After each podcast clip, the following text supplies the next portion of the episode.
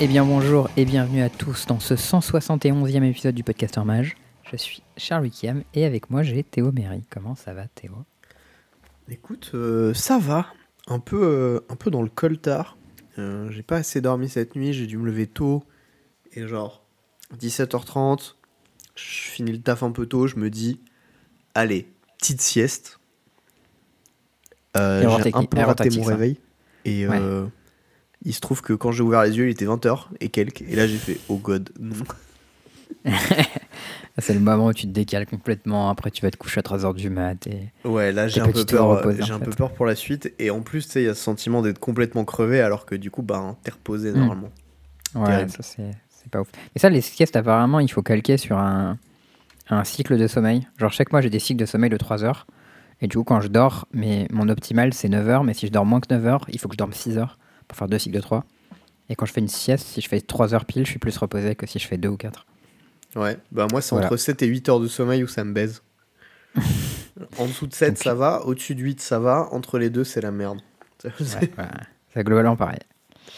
Euh, moi, de mon côté, j'avoue que ça va. Euh, bien rentré de vacances en Suède. Je vous en parlerai un peu tout à l'heure en outro, mais euh, content d'avoir fait deux petites semaines de break. En vrai, on n'a pas chômé, mais pourtant, je suis bien reposé. là. J'ai bien dormi hier et, et aujourd'hui. Donc, tout à fait en forme pour reprendre cette année euh, scolaire, mais au final, euh, nouvelle saison, quasiment, pour, euh, pour le podcast. Ça commence à faire des épisodes.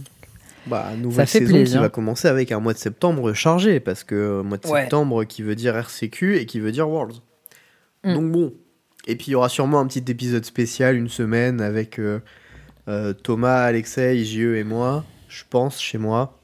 Euh, Ouais. Pour, euh, bah, vu qu'on est les quatre qualifiés aux Worlds et qu'on sera en train de tester et tout, je pense on sera un petit épisode pour parler des tests, pour parler de ce qu'on pense du format, machin.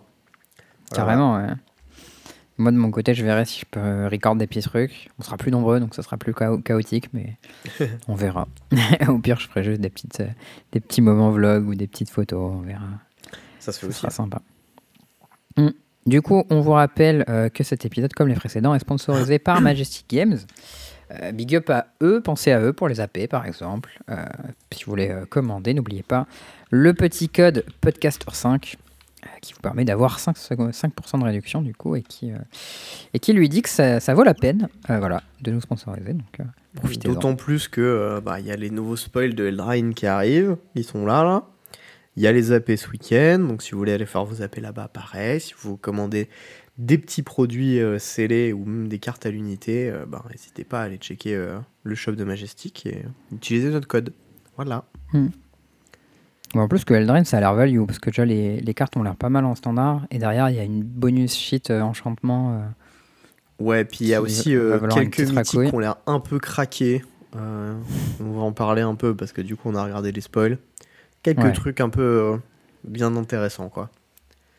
Yes. Euh, on vous rappelle, comme d'habitude, si vous écoutez euh, ce télé, cet épisode sur Internet, vous pouvez l'écouter sur votre téléphone, sur toutes les applications possibles. Je dis tout, mais en fait, j'ai pas vérifié que c'était tout.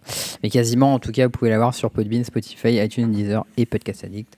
Et vous pouvez également rejoindre le Discord régulièrement. Des gens me disent, mais quel Discord De quoi vous parlez? Je me dis, mais comment est-ce que vous nous connaissez en fait Euh, Discord qui est dans la description de tous les épisodes, euh, qui est une place très pratique pour parler de Magic, pour organiser vos tournois, voilà, rencontrer les grinders, demander comment ça marche Magic Online, euh, card market, tous ces trucs-là. Vous trouverez des gens qui connaissent tout bien. De quoi on parle aujourd'hui, Théo? Ben on va parler des spoilers parce que Ah oui. ben il y a les spoilers, il y a des cartes intéressantes. Il y a pas mal de cartes qu'on ziote du coin de l'œil euh, avec ben, avec les gens avec qui je teste pour les Worlds parce que ben, forcément il y a des trucs intéressants. Euh, on va essentiellement parler de ça. Ce sera un épisode plutôt court parce que ben, Charles rentre de vacances et moi je rentre d'une semaine de full PoE quasiment et, et le taf entre les deux. La semaine full PE, la bonne excuse. Donc laissez-moi vous dire que Magic n'a pas été aux priorités de nos vies euh, cette semaine dernière. Mm. Cependant, voilà, on va vous faire un petit débrief ben, des cartes qui nous ont un peu tapé dans l'œil euh, d'Eldraine. Moi, c'est essentiellement pour du standard et Charles pas que. Euh, voilà, on va vite fait parler euh, de Lille, puisque ben, moi je vous ai fait un petit point sur euh, le- ce qu'on a prévu comme orga pour, euh, pour Vegas, pour les Worlds, etc. Et Charles va vous faire pareil pour Lille. Mm. un petit, un petit deck moderne que Charles a vu passer, qui lui fait plaisir, mais qui est bon. Voilà, c'est juste Écoute. un petit 5Z de lead, pas de, de ligue. Voilà, c'est ça. C'est pas un truc euh, de fou, mais c'est juste une petite, euh, une petite sucrerie. Voilà, Euh, point plein et euh, bah, sign out. Et euh, voilà, c'est tout en fait. Épisode classique, écoute, hein, on commence direct dans le vif du sujet. les petits spoils. Eldraine. Eldraine, du coup, un set où finalement ils ont, ils ont assumé ce qu'ils avaient fait la première fois, c'est-à-dire qu'ils avaient fait un set puissant, avec des bonnes cartes, etc. Et là, ils continuent. Euh, on a des cartes qui sont des, des upgrades stricts de trucs qu'on avait avant. Typiquement Big Up à Nantes, hein, bien sûr. Euh, pour le, le D7 Divination. On, a, on, a, on pense 3 bien sûr, divination flash. Oh no une pensée, bien sûr, pour tous les Nantais. Euh, bientôt, Think Twice pour mana de moins, peut-être. Je sais pas, le, le power creep est là. Est-ce qu'il a pas déjà été print avec euh, deux mana piocher une carte? Si tu scry, tu peux le flashback Un peu. Les questions se posent. Mais ouais, en tout cas, on a, on a, on a beaucoup de cartes qui sont globalement puissantes. T'as des cartes qui euh, pourraient être un spell à eux tout seuls et sont une aventure avec une carte en plus. Euh, T'as euh, une sorte de choses. Donc, euh, cela dit, on n'est quand même pas allé au même niveau que ce qu'il y avait la dernière fois avec euh, Once Upon a Time, Oko, Fire, tout ça. C'est moins, Euh, mais Bon, alors, je trouve que pour le standard, il va y avoir vraiment des trucs qui vont avoir, je pense, beaucoup d'impact quand même. Genre Ouais. beaucoup d'impact au point de shifter un format où tu as des cartes comme Sholdred et Fairy Mastermind et des machins comme ça. Donc, euh, bon, Ouais, alors je, je pense que tu auras des cartes qui auront beaucoup d'impact et que ce sera le set qui aura le plus d'impact dans tout le standard actuellement, ce qui est quand même pas mal. Mhm. Euh, mais en même temps, je pense que c'est assez peu probable qu'on ait un bas d'un standard parmi les cartes de set. Je suis assez d'accord avec ça, mais à voir. Là où euh, pour Eldraine, tu vois, il y avait des cartes on était convaincus qu'elles seraient bannies. Tu vois, genre on a vu euh, Once Upon a Time, on savait que ça serait banni. Once Upon a Point. Mais on vous a dit d'arrêter de faire des cartes gratuites, putain. ouais, bah ouais. Et en limité aussi, on a vu la plupart des communes euh, sont vraiment puissantes. Ouais, il va être énervé le format de limité. Hein, ça va Ouais, se genre format limité, ça est fou, fou, fou. Ça va pas trop rigoler. Hein. Faudra pas, faudra pas pioncer à mon avis parce que. Bon, tu veux, on parle de petites cartes individuellement. Tu veux parler un peu de, de trucs globaux. euh? On fait quoi? On s'en fait une chacune? Ouais, allez, on peut parler des mécaniques aussi après en fonction. de- Bon, Mais moi, la première que j'ai, parce que franchement, elle m'a fait mourir de rire et je l'adore un peu, c'est The Goose Mother. Elle est vraiment très très cool. hein. Euh, je l'adore. L'art, euh, il est génial. Enfin, il y a L'art est incroyable, ouais. et tout. Je sais pas s'il a un art alternatif ou pas d'ailleurs, je crois pas. Je sais pas, je serais curieux de voir ce qu'ils lui ont mis. Euh, alors, X, enfin X vert bleu, euh, flying de 2. Elle arrive sur le champ de bataille avec X marqueur plus en plus 1. Elle arrive, quand elle arrive sur le champ de bataille, elle crée X jetons food. Et quand elle attaque, tu peux sacrifier un food pour piocher une carte. C'est grosso merdo un hydroïde Krasis. Elle un, fait- un gros détail près. Elle fait un demi X food quand même. Ah oui, euh, un demi X food, tu as raison. J'avais Ouais. mal lu. Mais ce qui revient à peu près au même que Krasis. Arrondi au supérieur par contre, parce que Krasis il arrondait à l'inférieur. Il arrondissait à l'inférieur, à Krasis. Ah, donc si tu fais une gousse 3-3, c'est vraiment bien. Ok. Goose 3-3, ça fait un food et ça pioche quand t'attaques. Mais du coup, la grosse différence avec Krasis, c'est que il y en a deux. Petit 1, elle doit stick une fois qu'elle est arrivée, parce que sinon elle peut pas faire piocher ses cartes. Et petit 2, si elle se fait contrer, bah The Bee. Parce que Hydroid Krasis c'était au cast, elle c'est à l'ETB. Donc voilà. Autre différence, c'est plus gros parce que t'as deux de force bonus. Exactement. C'est un peu plus gros et ça fait gagner potentiellement beaucoup plus de points de vie aussi, parce que les foot ça fait gagner 3. Oui, mais quand tu craques tes foot pour gagner des points de vie, tu pioches pas. Ah oui, non, mais après, voilà. Euh, faut... tu, tu- tu fais tes choix, quoi. Mais voilà. Bon, moi, la carte, je l'adore. C'est essentiellement pour l'art. Et parce que quand je l'ai vue, cette carte m'a rendu heureux. Donc euh, voilà. Je, je sais que que, c'est un peu naze. Et je pense pas que ce sera très joué dans le format, etc. Ah, je pense que c'est juste mon méga fort en limité. Genre, je pense qu'en limité, c'est méga fort. Ouais, non, mais en limité, c'est évidemment broken. Tu vois mais... Ouais, mais je pense que en standard, ça me choquerait pas que ce soit jouable. Genre, ça a une gueule de, de vraiment bonne carte. De, de- Enfin, genre, si le format est mid-range, c'est une carte qui va bien over the top, tu vois. Genre, euh, paye 7 mana, j'ai une 7-7 vol qui fait euh, 4 food, qui peut piocher potentiellement 4 cartes, genre. euh, c'est vilain, tu vois. Donc, pas 4, c'est 3, pardon. 3 food, je peux piocher 3 cartes, enfin bref. C'est quand même déjà pas mal. Genre, euh, moi, c'est une carte que je me vois jouer en standard. Ça m'étonnerait que ça sorte, mais potentiellement, si t'as des synergies food à côté, euh, allez.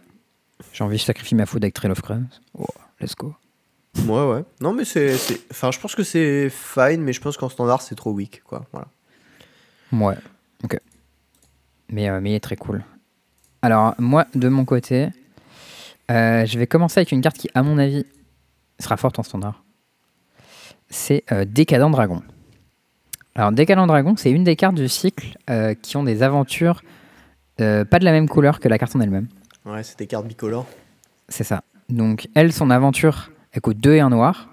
Ça s'appelle Expensive Taste, c'est un éphémère. Ça exile les deux cartes du, de ton- du deck de ton adversaire.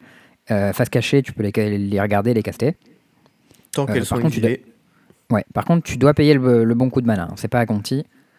Euh, mais, du coup, comment, upside. comment est-ce qu'on règle ça? Ben oui, on fait les trésors. Du coup, euh, sur le front, c'est une euh, 4-4 Volt Trample pour 4. Et quand il attaque, il fait un trésor. C'est un espèce de. est très bon. D'accord. Ouais, c'est un espèce de mini Goldspan Dragon. Euh, il a pas la célérité, donc c'est beaucoup moins bien contre les Planeswalkers. Et il fait pas le trésor tout de suite, du coup. Les trésors font pas de mana. Mais par contre, euh, bah, il y a une divination dessus, quoi. Euh, et lui, il permet potentiellement avec les trésors de casser les cartes. Donc ça, ça, ça a une gueule de. Bon, laisse-moi dire que ça en limité, c'est complètement absurde. Oui. Mais en, en standard, je pense que c'est vraiment pas mal. Genre, ce genre de carte, je me vois en mettre 4 dans mon deck standard sans problème. tu vois. Ouais, ouais, c'est pas déconnant. Puis Rakdos, c'est quand même des couleurs de standard qui sont assez puissantes, notamment récemment. Mm. Après, le problème, c'est que ça a quand même le mauvais goût de se battre contre Sholdred à ce slot. Ce qui fait Ouais. que quand même, ça fait mal au cul. C'est vrai qu'ils ont banni Invoke Despair et pas Sholdred quand même, j'avais oublié. Ouais, ouais, bah. Euh, mais cela dit, si, la, si, le standard c'est une bataille de value, euh, ça, ça bat Sholdred, je pense. Parce que t'as une divination sur ta menace en fait. Ouais, mais en, en fait, ce qu'il faut voir en standard, ce qui rend Sholdred aussi fort, c'est que genre, ça ferme la porte très vite. Et en fait, une fois que c'est là, c'est tu la gères ou tu gagnes la game, mais il y aura pas d'entre-deux, quoi. Et. Mhm.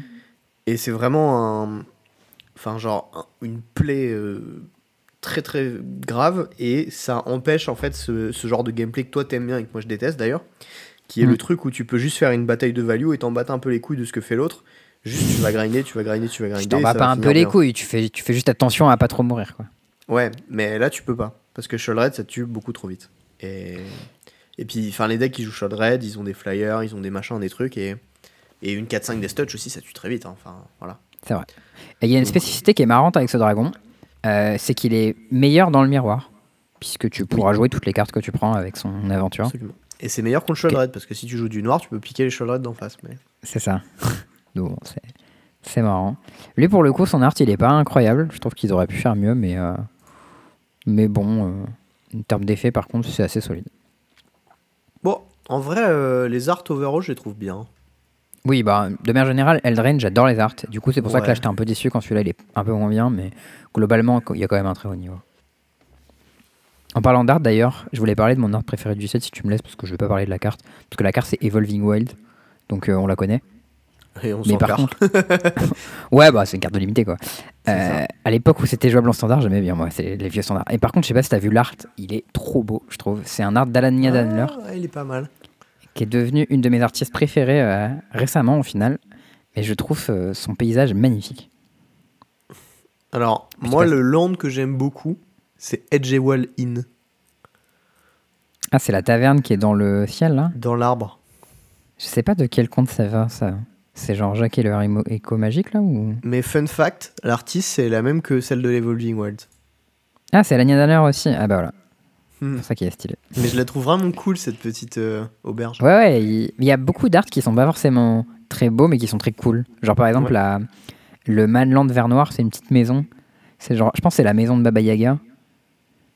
Et genre, bah, Yaga. elle- elle est trop trop stylée. euh. Ouais, la maison avec les dents et les petits yeux, là. Ouais, c'est ça. Et en mode, une méchante maison et tout. je trouve ça assez rigolo. Euh, c'est à toi Ouais.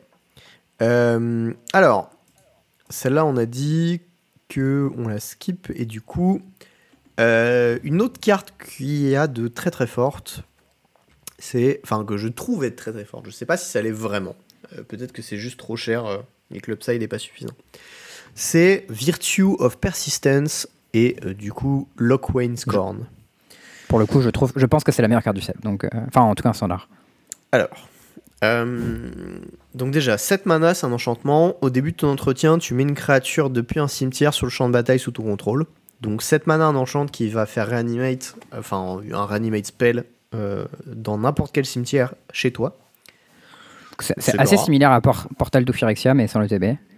Alors en fait, il y a une carte qui a exactement le même texte, qui existe déjà, de Guild Pact, en fait. Ah oui, mais c'est euh, hybride blanc-noir, un truc comme ça, non? Exactement, c'est hybride blanc noir et ça coûtait 3 colorés, je crois, et 4. Donc c'est exactement le même CCM avec exactement le même texte, sauf que ça n'a pas l'aventure en plus.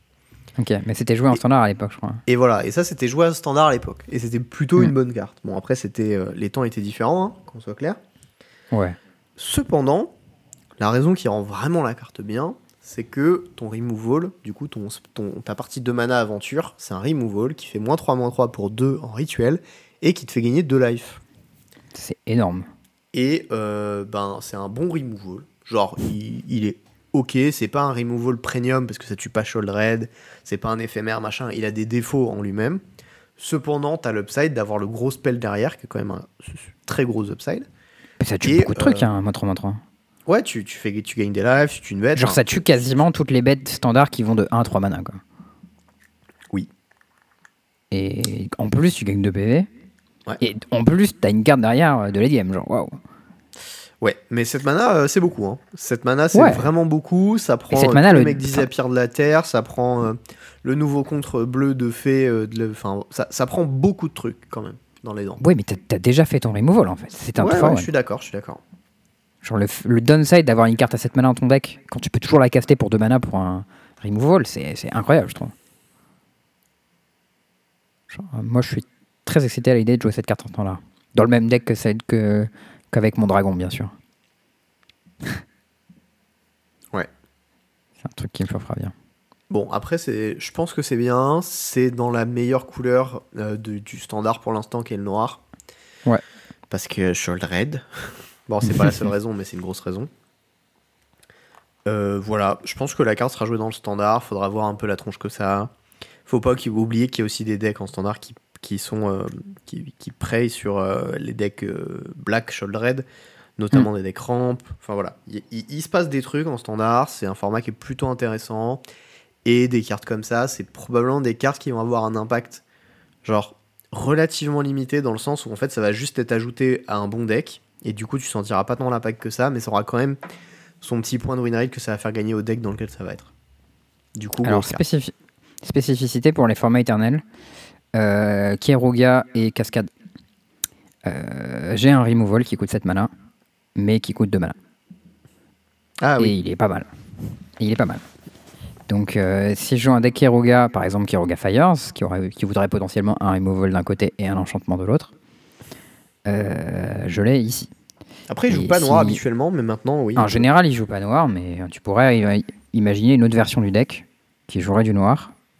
Dans tous les cas, il doit jouer beaucoup de couleurs pour les line binding, tu pourrais jouer une base de noir. Le removal, il est globalement un peu mieux que le choc de Bone Crusher Giant, je pense. Parce que Dans les decks pionnière. oui. Après, euh, est-ce que overall il l'est? Peut-être, ouais. bah, ça va être surtout un deck clan. Et après, voilà, t'as un deck cascade, euh, du coup, tu peux avoir un removal à deux mana. En général, les decks cascades jouent pas noir, parce que je crois pas qu'il y ait de cartes cascades qui soient noires. Euh, mais on pourrait l'imaginer. Euh, si tu joues les line binding, par exemple. Enfin, genre Living End, quoi, mais. Ouais, bon, dans, dans Living End, ça marche pas trop, mais Non. Mais bon. je- voilà, c'est une possibilité. Ça vaut le, le mérite de le noter. Euh, de mon côté, euh, en parlant d'Eternal, du coup, je vais parler de Not Dead After All. À tes souhaits, quoi Not Dead After All, Ok. qui est une carte dont le nom est assez rigolote, euh, mais qui a encore une upgrade stricte de cartes qu'on a déjà. C'est pour un mana noir. Jusqu'à la fin du tour, la créature gagne. Quand cette créature meurt, tu la renvoies engagée sur le champ de bataille avec un Wicked Roll token attaché sur elle. Alors, un Wicked Roll, c'est quoi? C'est quand un tu mets un de Charles Wickham sur la carte, non c'est ça. c'est un super compteur plus 1 plus 1. Euh, du coup, c'est une aura qui donne plus 1 plus 1. Et en plus, quand la bête meurt, enfin quand l'aura meurt, mais du coup, c'est en général quand la bête meurt, euh, chaque adversaire perd un point de vie. Euh, du coup, ça, c'est le genre de carte qui pourrait être jouée dans Scam. puisque c'est un, un- une carte à scam qui est juste straight up mieux que celle qu'on avait actuellement. Puisque, bah, elle a un C'est 900. vrai que c'est une petite upgrade. Légère, mais elle existe. C'est ça. Et cette carte en préco, en foil, elle vaut déjà 4 ou 5 balles, je crois, un truc comme ça. du coup, Logique. Pour les scammers de France. voilà. Mais en non-foil, vous inquiétez pas, ça coûtera 1 centime. Vous pourrez vous en procurer. Je m'inquiète pas trop pour vous. Hmm, c'est vrai, bien vu.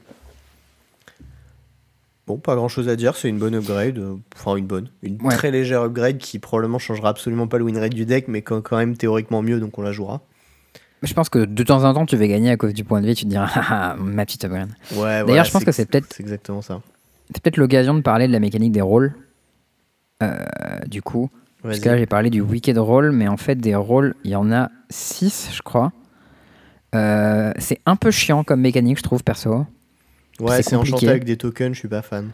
C'est ça. En gros, en fait, tu crées des tokens qui sont des auras, qui ont un sous-type rôle d'ailleurs. Et l'idée, c'est que tu peux avoir que un rôle en même temps euh, sur ta bête. Alors, Donc, euh, des rôles, il y en a 7. 7 et ils sont Quatre. tous double face. T'as sept, Monster, Sorcerer, Wicked, Ah oui. Cursed, Royal, Young Hero et Vir- Virtuous. C'est ça. Et il y en a des positifs et des négatifs. Ouais, genre Cursed, ça transforme la bête en 1, tu vois. Ouais, mais genre, Wicked, c'est positif et Cursed, c'est négatif. Et ça, c'est vraiment super chiant. C'est vrai que Wicked, ça devrait pas être euh, positif. Mais... Bah ouais, bah Wicked c'est maudit, tu vois. Et en plus sur l'image c'est un crapaud. Vous connaissez peut-être Genre. un petit frigo aussi dans, le même, dans la même situation, je ne sais pas. Je sais pas, ouais. Et du coup Monster ça transforme plus en plus en trample. Enfin ça donne plus en plus en trample, ok. Sorcerer c'est plus en plus 1 quand t'attaques rien. Wicked c'est plus en plus 1 quand tu crèves tu colles 1 en face. Cursed c'est base power 1-1. C'est humidity, Euh, presque. Ouais c'est ça. Royal c'est euh, plus en plus 1 ward 1.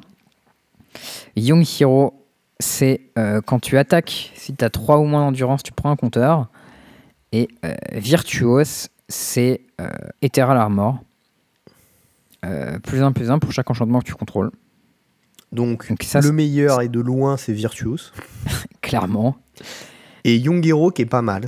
Genre dans Ouais, agressifs. quand tu peux le trigger deux fois, c'est vilain. Mais en même temps, il est un peu capé parce qu'il était obligé de le mettre sur une bête petite, sinon ça marche pas. Ouais.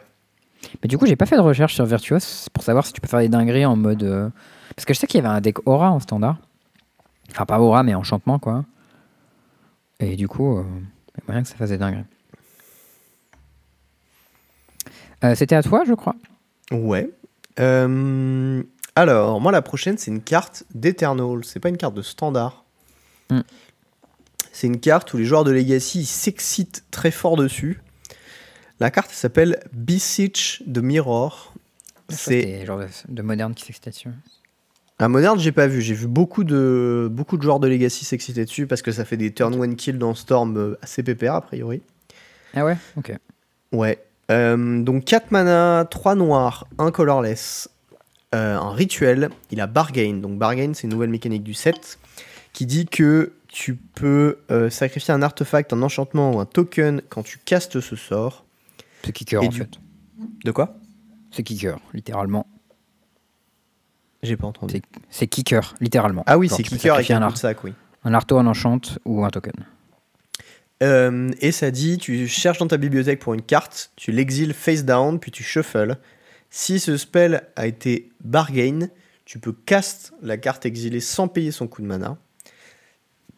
Si euh, sa mana value est 4 ou moins, et ensuite tu la mets dans ta main si jamais tu ne l'as pas casté de cette manière.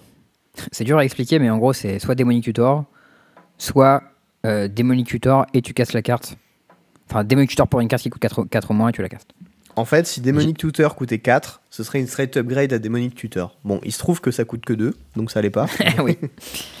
Mais du coup, c'est une, euh, une euh, straight upgrade à Diabolique Tutor. Je crois. Alors moi j'avais à Besiege de Queen en fait, mais euh, j'avais pas si Diabolic de Queen, ça coûte, ça, ça coûte 3 mana, je crois. Je sais pas, il y a un tutor qui coûte 2 noirs noirs, c'est une Yonko. Je crois que c'est diabolique. Pas sûr. Bon, Peut-être un point frigo là-dessus, hein. je suis pas sûr de moi. Si c'est diabolique tutor.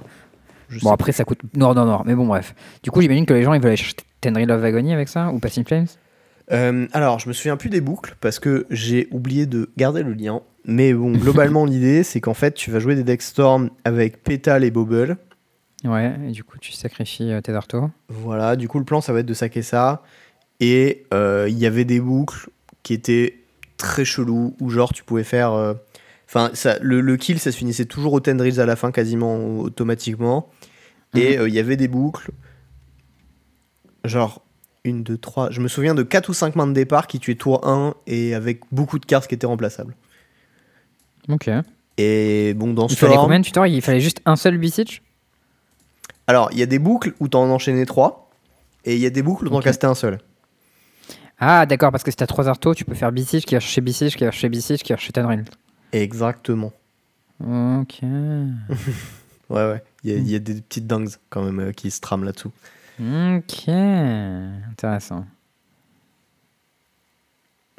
Non, bon, voilà. Ça, c'est une carte. euh, Les gens sont se sauvé dessus en Legacy. Peut-être, euh, je sais pas si le prix va spike à cause de ça d'ailleurs. C'est pas impossible. Euh, bon. Sinon, en moderne, tu peux juste aller chercher One Ring et le caster. Ouais. Ou Shouldered. Je sais pas, ça a l'air pas mal. Ouais, ça te demande un peu beaucoup juste pour cette carte-là, je crois. Mais... Ça dépend à quel point c'est cher de bargain. Genre un Bah, genre dans Mono Black, euh, sacrifier un artefact, un enchantement ou un token, euh, bon courage. hein. Tu pourras avoir, euh, je sais pas, des cailloux. ça me choquerait pas. Ouais, je sais pas. J'ai pas Genre tu pourrais que- chercher Urza avec ça. Dans Top Tier Sword, t'auras les tokens, des artos. Je sais pas. Non, non, non, c'est cher, mais tu pourras avoir un deck Urza Top Tier euh, Esper qui jouerait ça pour aller chercher soit Urza, soit Top Tier, soit Sword. Et évidemment, la plupart tu iras chercher Urza, mais comme Urza fait un token et que Top Tier et Sword font les tokens et sont les artos, c'est des bons enablers. Je pas. Bon, tu vas avoir du mal à payer le noir noir noir, quoi, mais. Ça me semble pas absurde en tout cas. Genre, euh, je, je, serais pas contre essayer. Euh, moi, en parlant de cartes d'Eternal, du coup, plutôt de moderne à mon avis, euh, je vais parler de notre ami le chaudron. Euh, du coup, qui s'appelle Agarthas Soul Cauldron. Le truc qui met des compteurs là? Ouais, un peu compliqué cette carte. C'est un arto légendaire à 2 mana. Euh, et dit, du coup, tu peux dépenser du mana de n'importe quelle couleur pour activer les capacités des créatures que tu contrôles. Donc ça, c'est pertinent pour la suite de l'effet. Euh, ça dit les bêtes que tu contrôles avec des marqueurs plus 1 plus 1 sur eux ont toutes les capacités activées des cartes que, as, que des créatures que tu as exilées avec Asgartha Soul Cauldron. Et euh, tu peux exiler, euh, quand tu l'engages, tu exiles une carte d'un cimetière. Et, quand, et si c'est une créature, tu mets un compteur plus 1 plus 1 sur une bête que tu contrôles. Donc le pattern, c'est j'ai une bête sur table, j'active mon cauldron en exilant une bête, par exemple un Scavenging Ooze, je mets un compteur sur ma bête qui est en jeu, ma bête qui est en jeu devient un Scavenging Ooze en plus de ses autres effets. Là où ça devient marrant, c'est que euh, Grist est une créature en dehors du board. Et du coup, je peux 1-1. exiler Grist. Ouais, je peux exiler Grist avec mon chaudron et mettre un compteur plus 1 plus 1 euh, sur une de mes bêtes qui du coup a la capacité de Grist, qui permet de prendre un marqueur loyauté pour faire un, un insecte et meuler une carte. Et si jamais tu enlèves son dernier marqueur loyauté à ta bête qui est grise, il se passe quoi? Il se passe rien. Parce que c'est pas un planeswalker Non, c'est pas un sur le cœur, du coup elle meurt pas. C'est hyper drôle. Par contre, je peux pas moins 2 tant que j'ai pas de loyauté. Il faut que je fasse plus 1 deux fois et ensuite je peux moins 2. Mais si j'ai plein de bêtes, euh, je peux plus 1 plein de fois. Et là, la subtilité, c'est que toutes les bêtes qui ont des compteurs ont cette capacité. Donc si j'ai métallique mimique sur insecte, je- l'insecte que je crée a un compteur. Et donc la capacité de Grist qui lui permet de refaire un insecte qui a un compteur. je etc. vais meuler tout mon deck et j'ai plein de 1 à toi. C'est ça. Et euh, euh, je crois que Dread Return c'est toujours banni en, en moderne, mais si Oui. ce n'était pas le cas, euh, je pourrais gagner sur le spot avec ça. Mais j'imagine qu'il y a d'autres manières de gagner sur le spot euh, une fois que tu as fait ça. Ouais, je pense qu'une fois que tu peux faire infini bêtes d'étapes, euh, trouver un moyen de gagner sur le spot, ça va. Ouais. Donc voilà, carte à combo vilaine. Tu peux aussi faire les dingueries avec des effets qui dégagent potentiellement. Parce que ça s'engage. Donc si tu veux, engage, dégage, engage, dégage, tu peux faire des trucs. Juste prendre des bonnes cabas activées de cartes qui coûteraient potentiellement très très cher. Que tu foutrais au cimetière. Euh, je sais pas d'exemple, mais si tu supposes une bête à 8 qui tue en permanent quand il s'engage, ben, voilà, tu pourrais faire une sorte de réanimation, pseudo-réanimation. Bref, euh, une, une ébleur rigolo. Le floor de la carte est très élevé parce que euh, typiquement, euh, Ravageur dans, dans Scales, toutes mes bêtes qui ont des compteurs sont des ravageurs, ça a l'air assez vilain.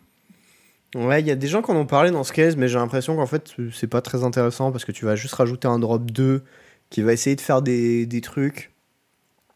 Mais en fait, des Ah. drop 2, t'es déjà overloaded dessus, je sais pas. J'ai pas l'impression que ce Je sais pas. Genre, toutes mes bêtes sont des balistes ou toutes mes bêtes sont des ravageurs. Pff, ça a l'air quand même puissant. Et puis, je peux les booster pour un si j'ai des hangarback. Non, mais en fait, je vois que dans la théorie, ça a l'air puissant, mais il faut toujours regarder les pires scénarios. Et les pires scénarios, c'est bah, t'as pas de baliste au cimetière, t'as pas de ravageur au cimetière. Si tu sais que ton ravageur, t'as plus assez.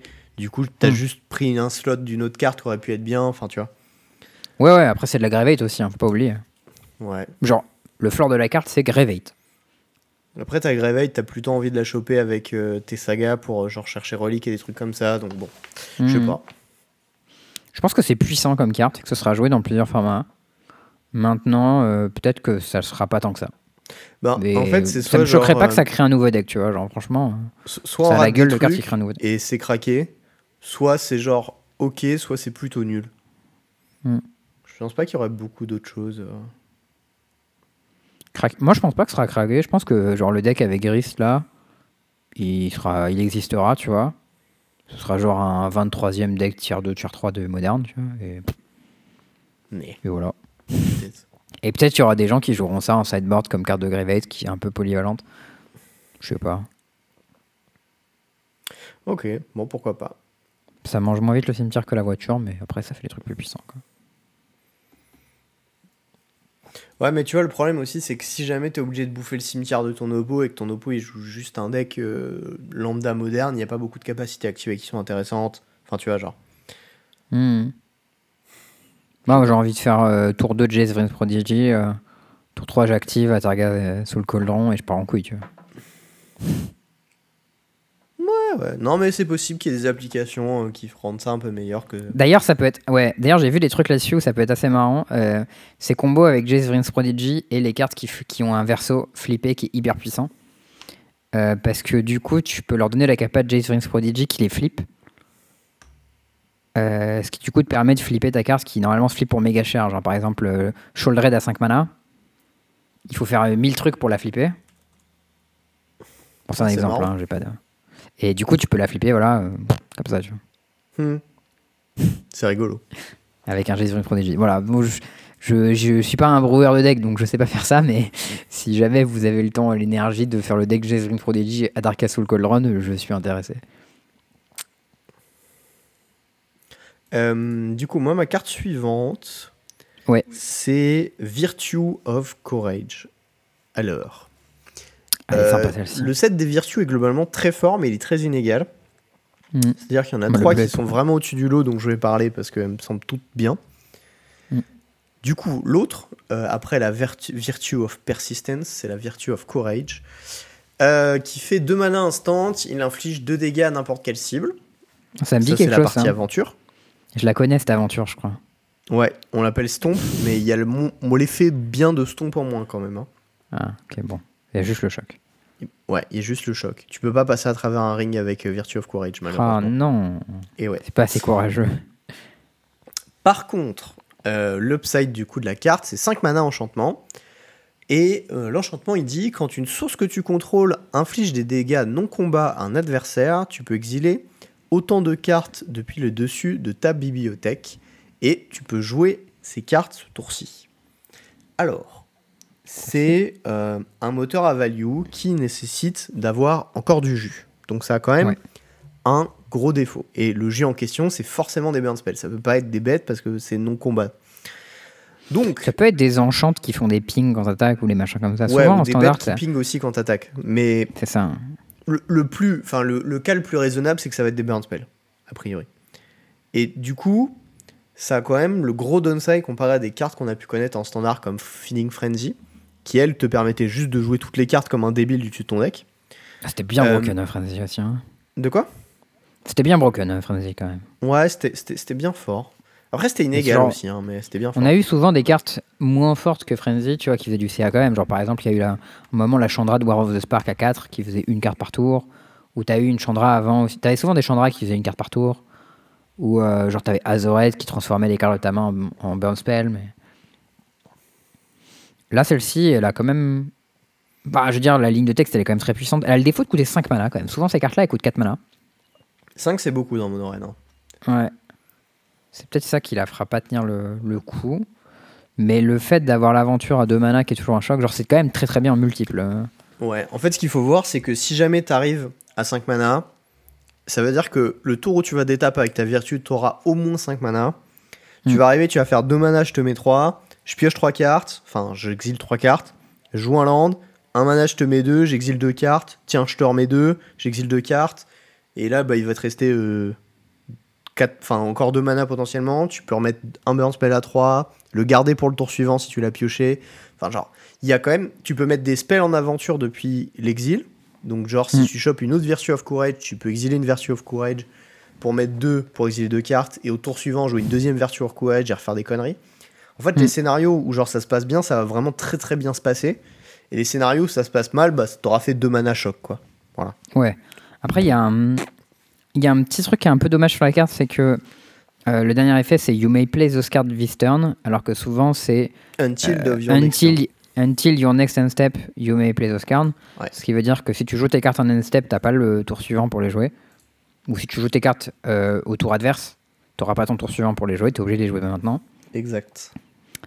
Mais pour autant, c'est quand même pas mal. Parce que petite différence, typiquement avec Questing Druid, qui est euh, la bête verte avec l'aventure rouge, qui exile les deux cartes sur ton deck, elle, elle dit Until your next end step, you may play those cards. Et du coup, si tu la joues en end step, ça marche. Ouais. Donc euh, voilà. Spécificité, Virtue of Courage, c'est tout sorti. Après, euh, après, je pense que c'est quand même pas mal. hein. Je suis d'accord. Genre, typiquement, il y a une, une carte dans le set qui s'appelle Scalding Viper. C'est une 2-1 pour 2 et dit à chaque fois que ton adversaire joue une carte qui coûte 3 ou moins, ça te ping de 1 l'adversaire. Et bim, on exile des cartes pendant son tour, on chope des chocs, on recommence. C'est ça. Donc, genre, euh, ce genre de cartes qui peuvent être des recurring source of damage euh, non combat, c'est vraiment bien pour ça. D'ailleurs, euh, D'ailleurs- petit mot pour Scalding Vi- Viper, parce que c'est vraiment une bonne carte.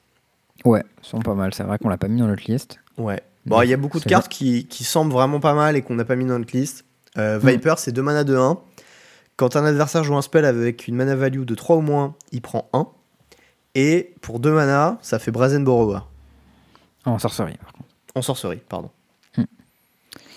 Euh, mais c'est quand même pas mal. C'est vraiment pas mal. Genre, c'est le fait de coûter. euh, alors, le body, il est vraiment bien. Bon, Et le puis, body est un peu que- faiblard, mais c'est une 2-1 avec un bon effet et une bonne aventure. Donc c'est quand même bien. Ouais, c'est ça. L'expérience nous a montré que ce combo-là, c'était euh, c'était puissant. Genre, Ouais. on a beaucoup joué, beaucoup trop certains, Crush Giant et, euh, et Brazen Borrower, donc euh, on, on sait que, même Love Struck Beast, mais on sait que voilà, ça. C'est assez puissant. Euh, J'étais en train de me poser la question si cet effet il marchait avec le Wicked Roll, mais je crois pas, un Wicked c'est noir. Ouais, each opponent lose one life. Ça marche pas. En tout cas, pas mal. Euh, moi, ma carte suivante, euh, c'est peut-être ma carte préférée du set en termes de design. Euh, c'est le Mosswood Dread Knight. Est-ce que tu vois lequel c'est lui? Non, mais vas-y, je cherche en attendant. 2 mana en vert, 3 de trample. Euh, quand il meurt, tu peux le jouer de ton cimetière en tant qu'aventure jusqu'à la fin de ton prochain tour. Tu peux le jouer dans les deux sens. Ah oui, je vois bien qui c'est en fait. Et l'aventure, c'est 1 et 1 noir, sorcerie. Tu perds un point de vie, tu pioches une carte. Ouais. Alors ça, j'ai une théorie, c'est que c'est beaucoup trop mou pour le format actuel. Ok. Bah, moi, j'espère que ce sera vraiment bien. Je vraiment Tu vois, c'est exactement ce que je te disais tout à l'heure sur le fait que c'est pas vraiment le genre de format que t'aimes parce que t'as pas vraiment le temps de grinder comme ça avec ce genre de cartes. Bah ça, Hmm. ça rentrerait dans les formats que t'aimes, mais c'est pas ce format-là, tu vois, Ah ouais, non, ça serait trop nul. Je crois. Bah, après, le floor, c'est 2 mana, euh, deux mana 3 de trample qui pioche plus tard. Tu vois. Le fait de pouvoir je- piocher Je suis avant tout à fait d'accord que c'est pas une mauvaise carte. hein. Je dis juste que je crois que dans ce format-là, c'est compliqué d'essayer de faire ça. Ok. Bah, je, je lui souhaite beaucoup de courage à ce Dread Knight. Parce que je pense qu'il Mais j'aime bien la carte aussi. hein. il est vraiment très stylé. Bah, c'est un bon 3 pour 1, quoi. C'est stylé les 3 pour 1. Ouais, puis il se boucle sur lui-même, quoi. Donc bon. Ouais, ça c'est cool. fait des trucs mignons. Je sais pas d'ailleurs si c'est à quel compte il fait référence. Mais j'imagine que ça doit être lié à un compte le fait qu'il se boucle sur lui-même. Je Euh, connais pas le compte, donc je pourrais pas te dire. Dans les commentaires euh, mini spoiler, les gens ils parlent du Arthurian Green Knight. Je ne le connais pas, mais ça ferait du sens. Moi, je pense toujours au chevalier noir de Monty Python, mais, Ouais, il avait pensé à ça aussi. mais bon. Mais l'autre, Il était déjà dans le, il était déjà dans le, dans le premier truc, euh, dans le premier Eldraine, le chevalier noir des Monty Python. C'est vrai. Euh, moi, c'était Euh, tout pour les t'en- cartes que j'avais. C'était tout. Moi, j'en ai une petite dernière, figure-toi. Eh ben, vas-y, vas-y. Alors. Parce que j'ai- je t'ai présenté un 3 pour 1 avec le Mossfoot Dread Knight. Du coup, j'ai un autre 3 pour 1, mais de limité cette fois-ci. C'est le. euh, comment il s'appelle Woodland Acolyte. Alors, lui, c'est. euh, il a une aventure verte et il est blanche. Et elle est blanche, donc du coup, son aventure, c'est pour un mana vert.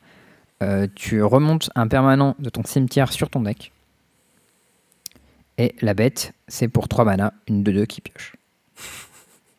Ça, en limité, à mon avis, c'est glouton. Ouais, je pense qu'en limité, c'est maxi glouton. Genre, surtout quand on a deux, ils se remontent l'un l'autre. Ouais, et ils se font piocher et tout. Pas mal. Ouais, ça c'est bien bien nice. Euh, J'ai peur que ça soit un peu trop gentil pour du standard. Mais, euh, J'ai mais bon. aucun doute sur le fait que c'est trop nul pour le standard. Mais, euh, mais c'est très mignon. En tout cas, il y a plein de cartes qui ont de la gueule pour le format standard. J'espère vraiment Ouais, qu'on va avoir le standard. aussi, que- genre, le style des cartes est toujours trop cool, quoi. Genre, Ouais, c'est vraiment trop beau. Ça me fait trop plaisir d'être sur Eldraine en fait. Genre, je suis vraiment euh, hypé. Tiens, toutes les, tes les cartes, elles ont sont une masse de cool, ça texte. fait trop de sens dans Mm. l'univers de Magic. Genre, Mm. les cartes sont bien, elles sont plutôt puissantes. Ah, quand vous voulez, les gars. hein. Ouais, c'est clair. Eldraine, je suis convaincu. Euh, je voulais te parler un petit peu de Modern? Ouais, il y a Puisqu'il un y petit deck que raison. t'as vu passer, j'ai cru comprendre. Ouais, j'ai vu par se passer des variations de ce deck en, en Legacy et en Modern. Ouais, mais en Legacy, t'as euh, Reanimate, hein, c'est un autre, un autre délire. Parce que avec Ouais, le Swamp pareil. Cycling Reanimate, c'est pas pareil. C'est clair. Mais du coup, il y a des versions aussi en Modern. Et je me dis que cette shell, elle a l'air puissante. Donc, de manière générale, j'aime bien l'idée. Euh, c'est une shell bleu-noir, euh, un peu scam, avec des meurtres de régents. Il y a des versions avec Death Shadow aussi. Euh, où, euh, du coup, l'idée, c'est que le cœur de ton deck, c'est euh, des griffes avec des trucs qui réaniment. Des saisies, des préordines maintenant, des counterspells, des bowmasters et des marquettes régents. Et autour de ça, t'as euh, des removals, genre euh, Drone in the Lock, Fatal Push, t'as les saisies, t'as les Murderous Cut, t'as les Sauron's Ransom pour piocher des cartes qui sont assez vilaines. C'est un deck bleu-noir midrange qui a l'air euh, qui a l'air puissant, quoi. Et en Legacy, du coup, ils cartes, ont. hein. Ouais, en Legacy, ils ont du coup le troll avec Reanimate. Tu peux faire des petites dingueries, toi. hein. Euh, c'est un deck qui m'in- qui m'inspire un peu. Ça fait un moment en fait que je voulais jouer euh, des shells bleu-noir avec Mortal Régent dedans. Tu veux dire que Et ça ça fait un moment que tu veux pouvoir rejouer euh, bleu-rouge, mais vu que c'est nul, bah tu joues bleu-noir C'est pas si nul, je pense, avec le print de Préordel, à mon avis, ça doit, ça doit être un peu mieux quand même. Ouais, Mais, euh, mais même pendant que bleu-rouge était bien, j'avais un peu envie de jouer bleu-noir. Je sais pas pourquoi. Bon, par contre, vraie question, est-ce qu'on en parle du fait que ce deck il joue 16 landes Ouais, il y a deux Lauren Reveal quoi. Et un Malakir Rebirth. Ouais, enfin ça fait c'est 16 genre- landes quand même. hein. Ouais, je suis d'accord que c'est pas beaucoup. ouais, dans ce deck-là, il devrait jouer plus que Land. À mon avis, tu devrais jouer au moins 18 Land. Mais euh, Donc, deuxième question, est-ce qu'on en parle du Break the Ice en side x4 Bah écoute, il y a des gens qui. Je sais pas, genre c'est. Contre Tron, c'est vraiment. Euh, deux mana, euh, je casse ton Tron Land, quoi, c'est Sinkhole. Ouais, ouais, c'est 2 mana game over, ça on est d'accord. Genre. euh, genre, je sais pas, si- je sais pas comment tu reviens de ça quand t'es Tron, tu vois, juste en prends un. Et genre, Bon, tellement Un, derrière. c'est pas dramatique. Arrivé au deuxième, on commence à faire dans son froc un peu, je pense. Genre, un, déjà, c'est dur. hein. Genre, c'est pas loin d'être Time Walk. Et ça peut être pire que Time Walk si t'as dépensé des ressources pour aller chercher spécifiquement le tronc land qu'il te fallait. Genre, euh, c'est assez vilain. Et en plus, des fois, tu peux péter un Snowland. Je sais pas s'il y a des gens qui jouent des Snowland dans le format. Je sais pas non plus. pense pas. Mais Mais, bon. bon. En tout cas, j'aime bien cette petite shell bleu noir. Et c'est partie des, des, des trucs que je serais pas contre essayer. J'ai reçu mes, mes préorders hier. Les petits préorders extended. Ils sont bien jolis. J'en avais un pour, euh, pour le DC, mais j'en avais pas pour le Legacy. Et du coup, maintenant j'ai mon carré. Je vais pouvoir jouer avec. Champion. Ça va être nice. J'ai vu passer en plus des decklists Urza. Je sais pas si je préordonne dans Urza, je crois. Il y a moyen que ce soit, ce soit bien stylé. Euh, du coup, sinon, moi, je voulais parler un peu de Lille. Euh, du coup, parle-nous de votre préparation. Ouais, euh, parce que voilà, je sais pas à quel point je t'en ai parlé encore. En tout cas, c'est sûr que les Pas gens, je leur en ai pas parlé. Euh, mais du coup, euh, la semaine d'après les Wars, il va y avoir le LEC Lille. Et du coup, ce que ça implique, c'est que ben, toi, Thomas et Gieux, vous êtes occupés avec les Wars. Et Alexei. C'est ça. Bon, mais, mais Alexei, je le connais pas, donc je, me- je comptais pas sur lui pour préparer le bootcamp. Thierry, il est déjà qualifié au Pro Tour. Du coup, bon, la plupart des gens que je connais qui pouvaient faire un bootcamp, soit ils sont pas là, soit ils sont pas trop intéressés. Du coup, je me suis dit, bon, bah, euh, si tu veux faire un bootcamp, faut, faut faire, euh, faut faire soi-même, quoi. Donc, euh, je me suis dit, euh, bon, alors, à euh, maintenant j'en ai fait, j'en ai fait trois. ça, va, ça va- c'est à mon tour d'organiser. C'est Donc, c'est- c'est sachant c'est pas très dur, c'est juste un peu chiant, quoi. Bah moi, sachant que je suis une énorme bite en organisation, ça me stresse un peu, j'avoue. Mais bon, j'en ai parlé un peu avec Guillaume qui avait organisé celui qui était à, à Athènes. Et qu'apparemment, c'était vraiment bien passé. Donc, euh, puis voilà, je me suis un peu organisé et tout. Euh, J'ai monté ma Dream Team. Nous sommes donc 10. Euh, J'étais pas contre prendre un peu plus que les 8 qu'on a d'habitude, parce qu'il n'y a pas de limité. Du coup, euh, souvent, on a l'impression de ne pas avoir assez de temps pour faire les séries et tout. Euh, et qu'un peu de, peu de force euh, de main-d'œuvre en plus, ça pourrait servir. Alors après, je sais pas à quel point ça, tu peux ajouter ça à l'infini, puisque j'imagine qu'au bout d'un moment, quand tu rajoutes des gens, ça te rajoute plus de, de galères organisationnelles que de vraie euh, expertise. Euh, mais dans le cas présent, au final, on s'arrête sur une team de 10. Je pense que c'est un nombre qui est plutôt cool. Ouais. Euh, dans ma team, du coup, j'ai euh, Noé. Je connais pas son nom de famille, mais c'est Noé. Euh, Nicolas Prail. Félix, du coup, non, pseudo Midas, qui est de Tours. J'ai Antoine Cointe. J'ai Raphaël euh, Relax. Et Lino Toretta. J'ai euh, Elliot. euh, comment il s'appelle? Son Elliot Vivier. Son pseudo, c'est. Et. Non, plus son pseudo. Lord of the Flings. Camille, du coup, Allume Chaussette. Et Adrien Aurega. Et moi-même. Donc j'ai une team plus euh, nouvelle génération. Il n'y a pas trop de. de darons du game euh, qui sont là depuis des millénaires. Euh, dans l'équipe, il y y a beaucoup de 109. Ça va être marrant. Je vais faire partie des plus vieux. Ça va me faire bizarre. Mais, mais je pense que ça va être sympa.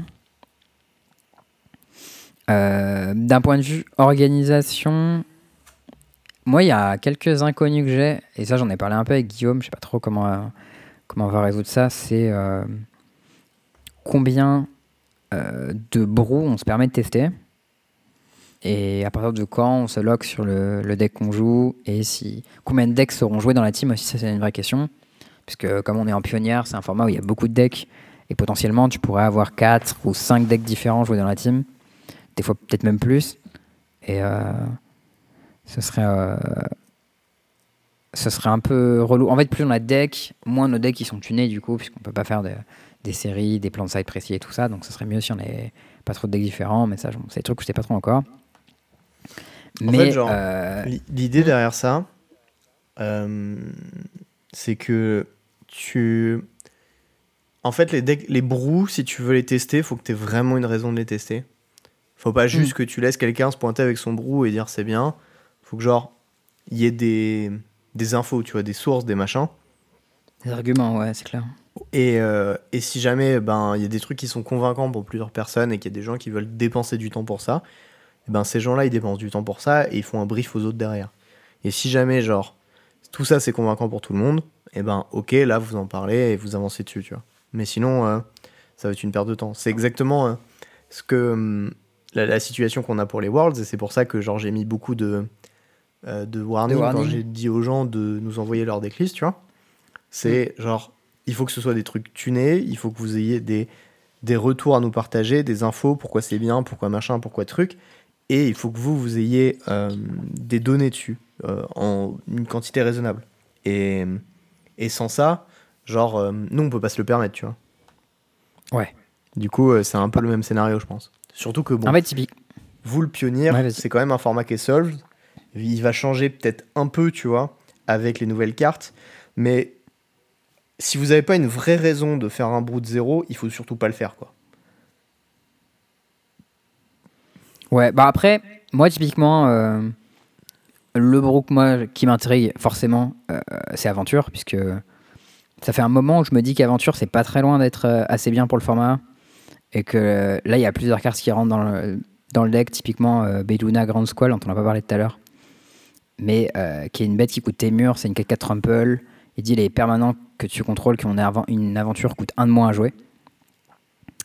Euh, elle a aussi une aventure pour 5 qui globalement pioche 3 cartes en gros. C'est genre tu me le 7 et tu révèles toutes les aventures, tu mets dans ta main. Euh, tout ça, c'est le genre de carte qui est très puissante parce que c'est un enabler en fait. C'est un enabler et un payoff en même temps. Et surtout, ça fait du mal advantage, donc genre ça fait ramper le deck quoi. Donc globalement, ça c'est le truc où je me dis, ok, euh, bon, mais est-ce que j'ai vraiment une raison de tester le deck? Bah, c'est que je pense que c'est un deck qui peut être fort, tu vois. Mais à part ça, euh, je sais pas si c'est une raison suffisante. Et quand dans le format, euh, le mur, c'est des trucs comme mono vert, ça rigole pas trop, tu vois.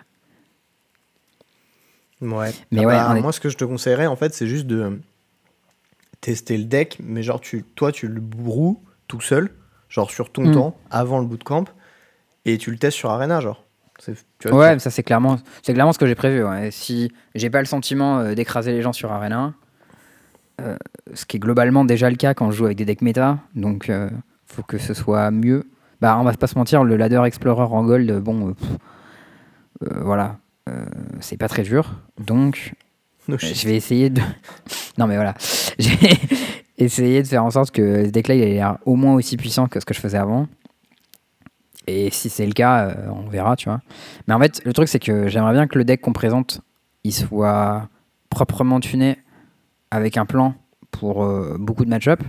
Et en fait, si je te cite juste les decks qui sont legit dans le format, genre t'as Green Devotion, Red Black Sacrifice, Blue White Spirit, Humain, Rakdos Midrange, Blue White Control, Avzan Grisfang, Lotus Field, Creativity, Kiroga Fires, Boros euh, Convoque, Phoenix, euh, Grul Midrange, enfin genre.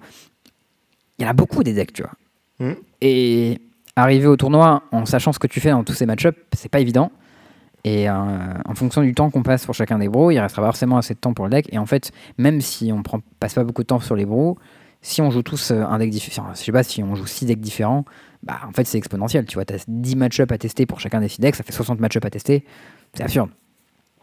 Donc ça, ça fait partie de la petite inquiétude que j'ai sur euh, comment on répartit le temps euh, sur chaque deck, à quel moment on sélectionne le deck, est-ce que tout le monde est serein sur ses choix, etc. Euh, Ça, c'est un peu l'inconnu, mais c'est un peu l'inconnu à tous les bootcamps, j'ai l'impression. Ouais.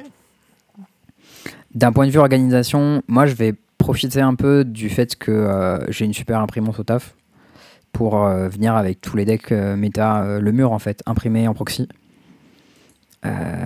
Parce que une des problématiques, on passe beaucoup de temps en fait au- dans les bootcamps souvent à monter les decks, démonter les decks, faire les proxys, machin. Mhm. Un des avantages aussi qu'on a là, c'est qu'on a Arena. Euh, Il y a pas mal les decks du format qui sont en entier sur Arena. Donc euh, typiquement, les bros, euh, s'il y a des gens qui ont des comptes stackés, on pourra monter des bros sur Arena et les faire tester. Par exemple, bah, tu vois, Mono Vert, il manque le Chain Veil, mais c'est la seule carte qui manque. Et si tu es contre un pilote compétent de Mono Vert, il peut te dire, bon bah là j'ai combo, t'as perdu. Du coup, finalement, tu peux tester contre Mono Vert stock, même s'il n'y a pas euh, Veil, ce sera pareil. Parce que tu vas jamais chercher Chain Veil pour value. Tu vois, quand tu cherches Chain Veil, c'est que tu tues. Sinon, tu prends Escape Leveler.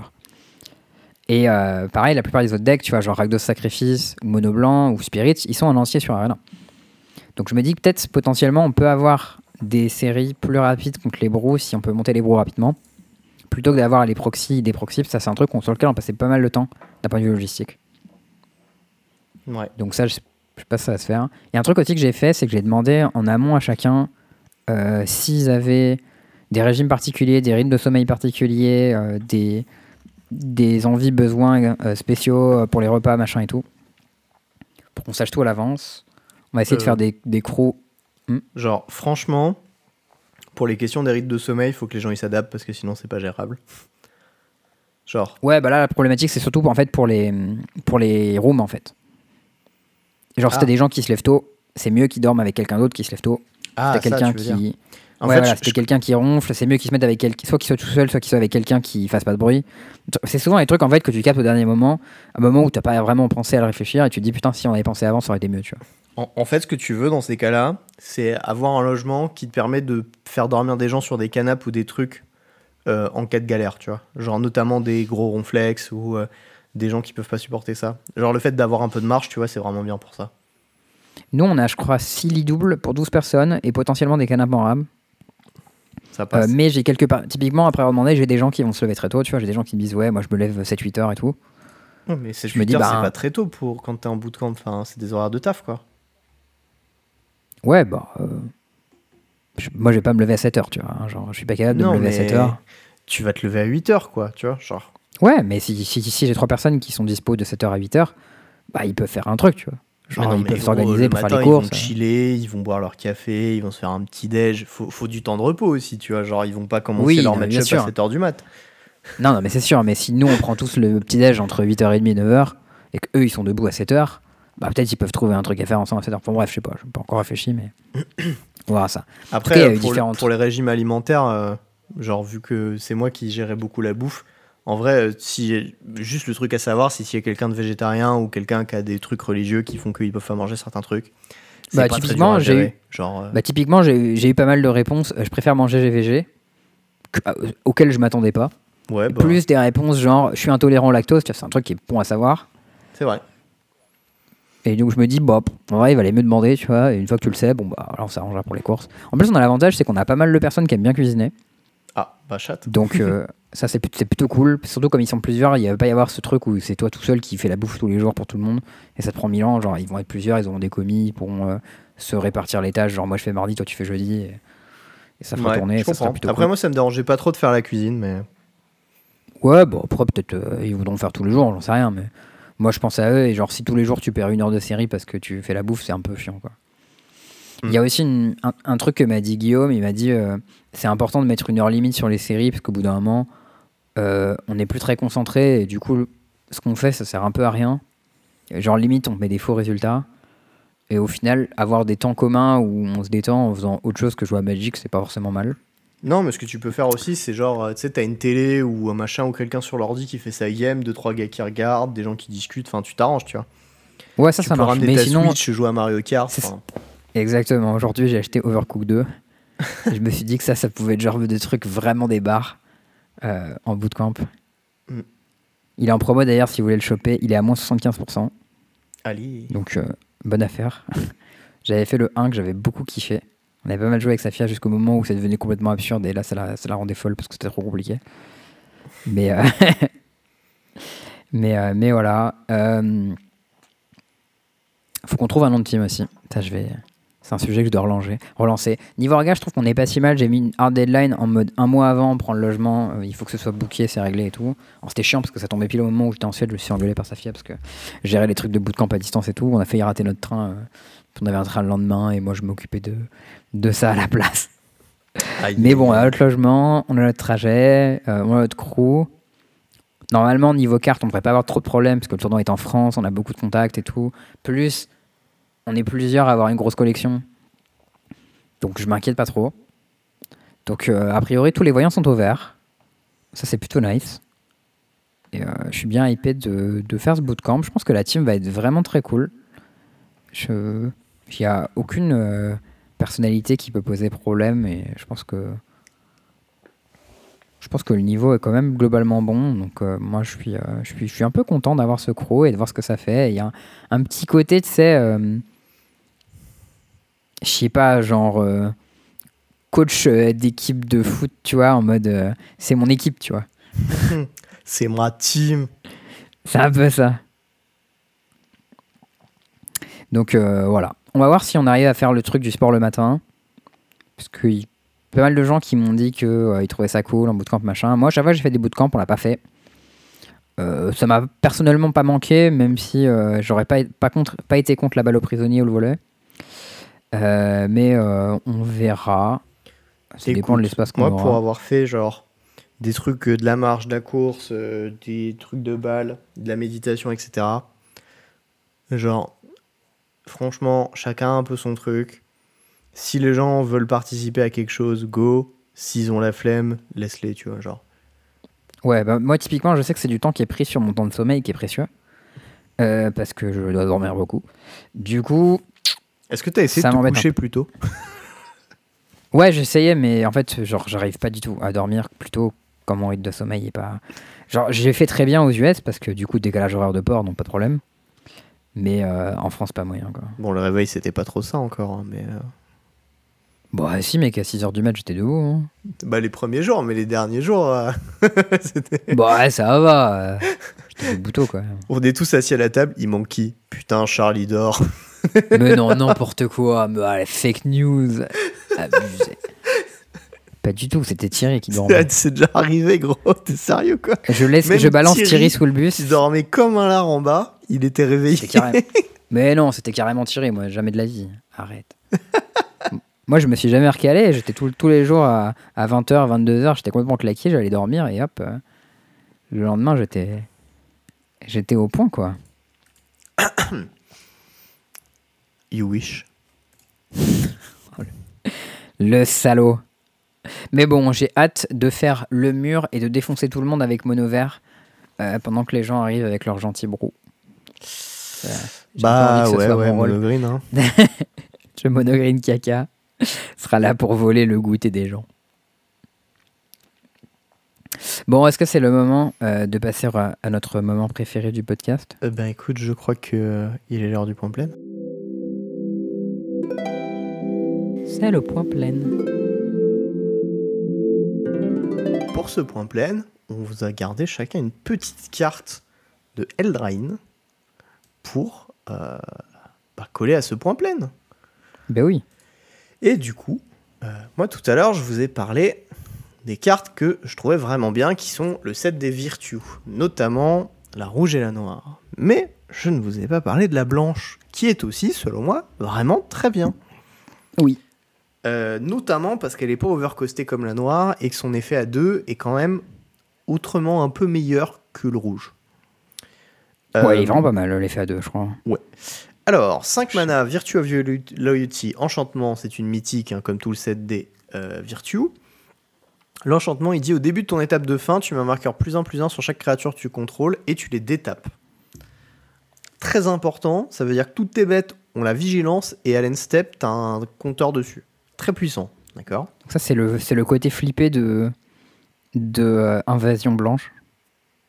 Le Euh, compteur sur toutes tes bêtes. Ah, même si t'as pas attaqué, en fait. Ouais, même si t'as pas attaqué, en fait. Non, non, c'est c'est mieux que Gobakan. Enfin, Ah différent. ouais. Enfin, tu peux pas, pro- tu peux pas protéger tes bêtes. Mais par C'est contre, ça. emblème, enfin, compteur sur toutes tes bêtes à chaque tour, ça dégénère très vite. C'est Ouais, ouais, euh, enfin, puis tu sais, tu, joues avec euh, blanc, t'as des wedding announcements, du coup ça, enfin, ça grossit très vite. Autre argument qui est très très fort et qui rend la carte vraiment très bien, comme toutes les autres d'ailleurs, c'est son côté Ouais. aventure. Son côté aventure, il dit 2 mana, Ardenvale crée- euh, qui fait, tu fais une de 2, Vigilance, Night. C'est un instant, ce qui est très important comme information. Ah ouais. Euh, ça veut dire que tu as une 2-2 flash pour 2, vigilance. Et l'autre côté de ta carte, c'est 5 mana. euh, je vais booster ma 2-2 et, la- et lui donner double vigilance. Bon, ça, ça sert à rien, mais. mais bon, ce qu'il faut voir, c'est que dans le format, tu as quand même toujours ce deck qui existe, euh, qui était là avant et qui sera peut-être potentiellement là dans le standard qui arrive pour les Worlds, qui était euh, white euh, midrange slash control slash gros tas. Ouais, un peu contrôle ce deck quand même. Ouais. Et euh, tu jouais des cartes, notamment des petites bêtes de craps et des wedding announcements. Hmm. Et ce qu'il faut voir, c'est qu'un une bête, enfin un spell comme ça, qui va donner beaucoup de value à toutes tes bêtes de craps, a beaucoup d'importance dans un deck comme ça, et qui en plus va régler un problème du deck, qui est les trous dans ta curve. Ouais, clairement, il avait un gros 3-2 ce deck. Ouais, en fait, tes drop 2, c'était Spirited Compagnon, qui est une 2-2 pour 1, euh, enfin une 1-1 pour 2, qui fait Je piocher une carte quand elle arrive.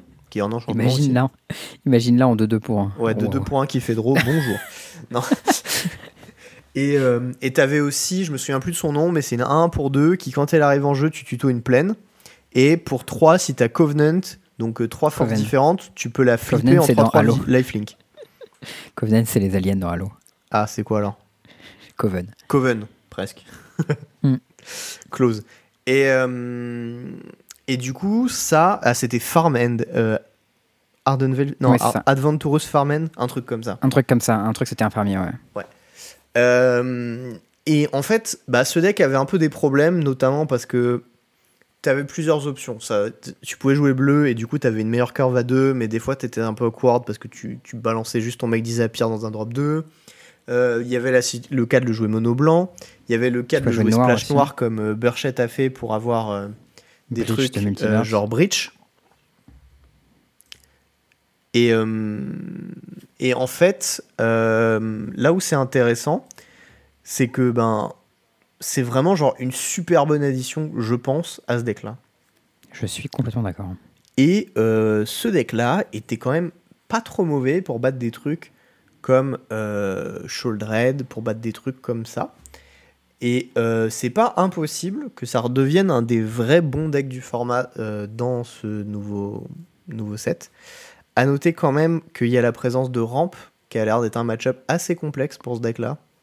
Tu peux dire atroce. Je sais pas si c'est si atroce que ça, faudra voir, mais probablement tu- que c'est pas que tu- favorable. Tu peux l'overpower assez violemment euh, si tu arrives à faire tourner tes machins, mais Mais en fait, c'est toujours le même problème, c'est-à-dire que tu, tu peux euh, juste faire, euh, faire ce que avait fait Burchett, tu le joues blanc-noir avec des breach Mm. et tu peux jouer aussi Virtue of Persistence et en fait, ben, tu peux l'overpower le deck ramp, tu vois. En fait, la façon dont tu vas build ton deck mono blanc parce que tu as beaucoup euh, de, de marge de manœuvre peut faire que tu peux battre un deck comme ramp. Après, il faudra voir ce que ça Ouais. donne dans les autres match-ups, etc. hein, mais bon. tu peux aller le chercher avec des discards aussi, Ouais. ou avec des petits contres. Genre tu mets juste des dixièmes full stroke dans ton deck et le mec il fait la gueule quoi. Ouais, en vrai, ramp c'est si- assez facile si à tu joues attaquer. bleu, tu auras euh. des mecs Disappear main deck et des strokes en side ou de negate ou les deux. Et euh, si tu joues noir, bah, tu auras potentiellement la discard et euh, des gros trucs de, de late game. quoi. Il y a aussi un deck blanc-vert enchant dans le format. Oui, Je sais pas à quel point c'est possible de jouer ça dans ce deck, parce que la partie 2-2 elle est assez faible dans ce deck. Mais par contre, la partie euh, enchantement, euh, ah, si t'as Halo Hunting, euh, c'est complètement broken. Mais en même temps, ton deck, dès qu'il a Halo Hunting, il est broken, donc je sais pas vraiment si c'est utile. écoute, je ne sais pas du tout parce que j'ai juste vu un peu ce deck tourner. Je crois que c'était Seth Manfield qui jouait un arena quelque chose. Moi, je l'ai vu au Pro Tour, Manfield, euh, jouer ça. Enfin, c'était pas un Pro Tour, c'était un truc, t'as raison, c'était un truc online sur Arena. Mais c'était vraiment puissant, ce qu'il faisait. J'ai pas souvenir euh, que que ça a été si bien. Genre j'avais l'impression que c'était un peu inégal, qu'il y avait des cartes qui étaient très fortes dans son deck, mais qu'il y avait un peu beaucoup de mou. Ouais. Et, euh, et du coup ça se faisait un peu péter par Fable et par Zurgo euh, là. Hmm. Je sais pas. Écoute, peut-être peut-être c'est un bon deck du format, j'en sais rien du tout. En tout cas, une des choses qui est sympa dans ce deck, c'est que comme ton 2-2 il est flash, euh, tu peux le jouer dans une shell mid-range qui peut être agressive ou réactive avec des contres. Genre euh, Euh, blanc splash bleu. C'est ça. Non, mais du coup, blanc et bleu, tu pourrais avoir par exemple un truc genre Soldiers, tu vois. Euh, Ça des dans fois, trop c'est envie- assez naze. hein. Tu peux... Bah, en fait, le truc, c'est que ce qui est pas mal, c'est qu'une fois que ton, ton enchant il est posé, ça dégénère même sans payer de mana. Tu pourrais le faire un, peu en mode euh, Soldiers ou un peu en mode euh, raffine. Tu vois, en mode je garde du mana pour des removals ou des contres. Et euh, si tu fais rien, hop là, raffine en fait. Enfin, genre fin de tour de, fin de, tour de, bête, d'étape raffine. Truc comme ça, tu vois. Un peu comme tu ferais avec Fairy Mastermind. Genre, avoir les deux drops flash pour ce deck, c'est pas mal, je pense. Après, je sais pas à quel point c'est. C'est juste mieux que de mettre euh, plein de, de body et de, et de booster tout le monde. C'est probablement juste ça euh, ce qu'il faut faire. Ça j'y crois pas Mais, tellement. euh, Ouais, c'est possible. D'ailleurs, en parlant du, de l'aventure qui fait un 2-2 pour 2 en enchantement, euh, en, en aventure, euh, il y a un enchantement maintenant qui fait une 2-2 pour 2.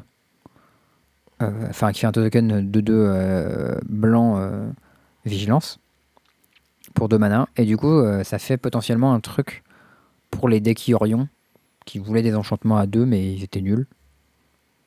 Tu pourras avoir ça. Des trucs genre soit Yorion, soit les effets un peu Doom Portal ou machin comme ça, t'as besoin de sacrifier des permanents.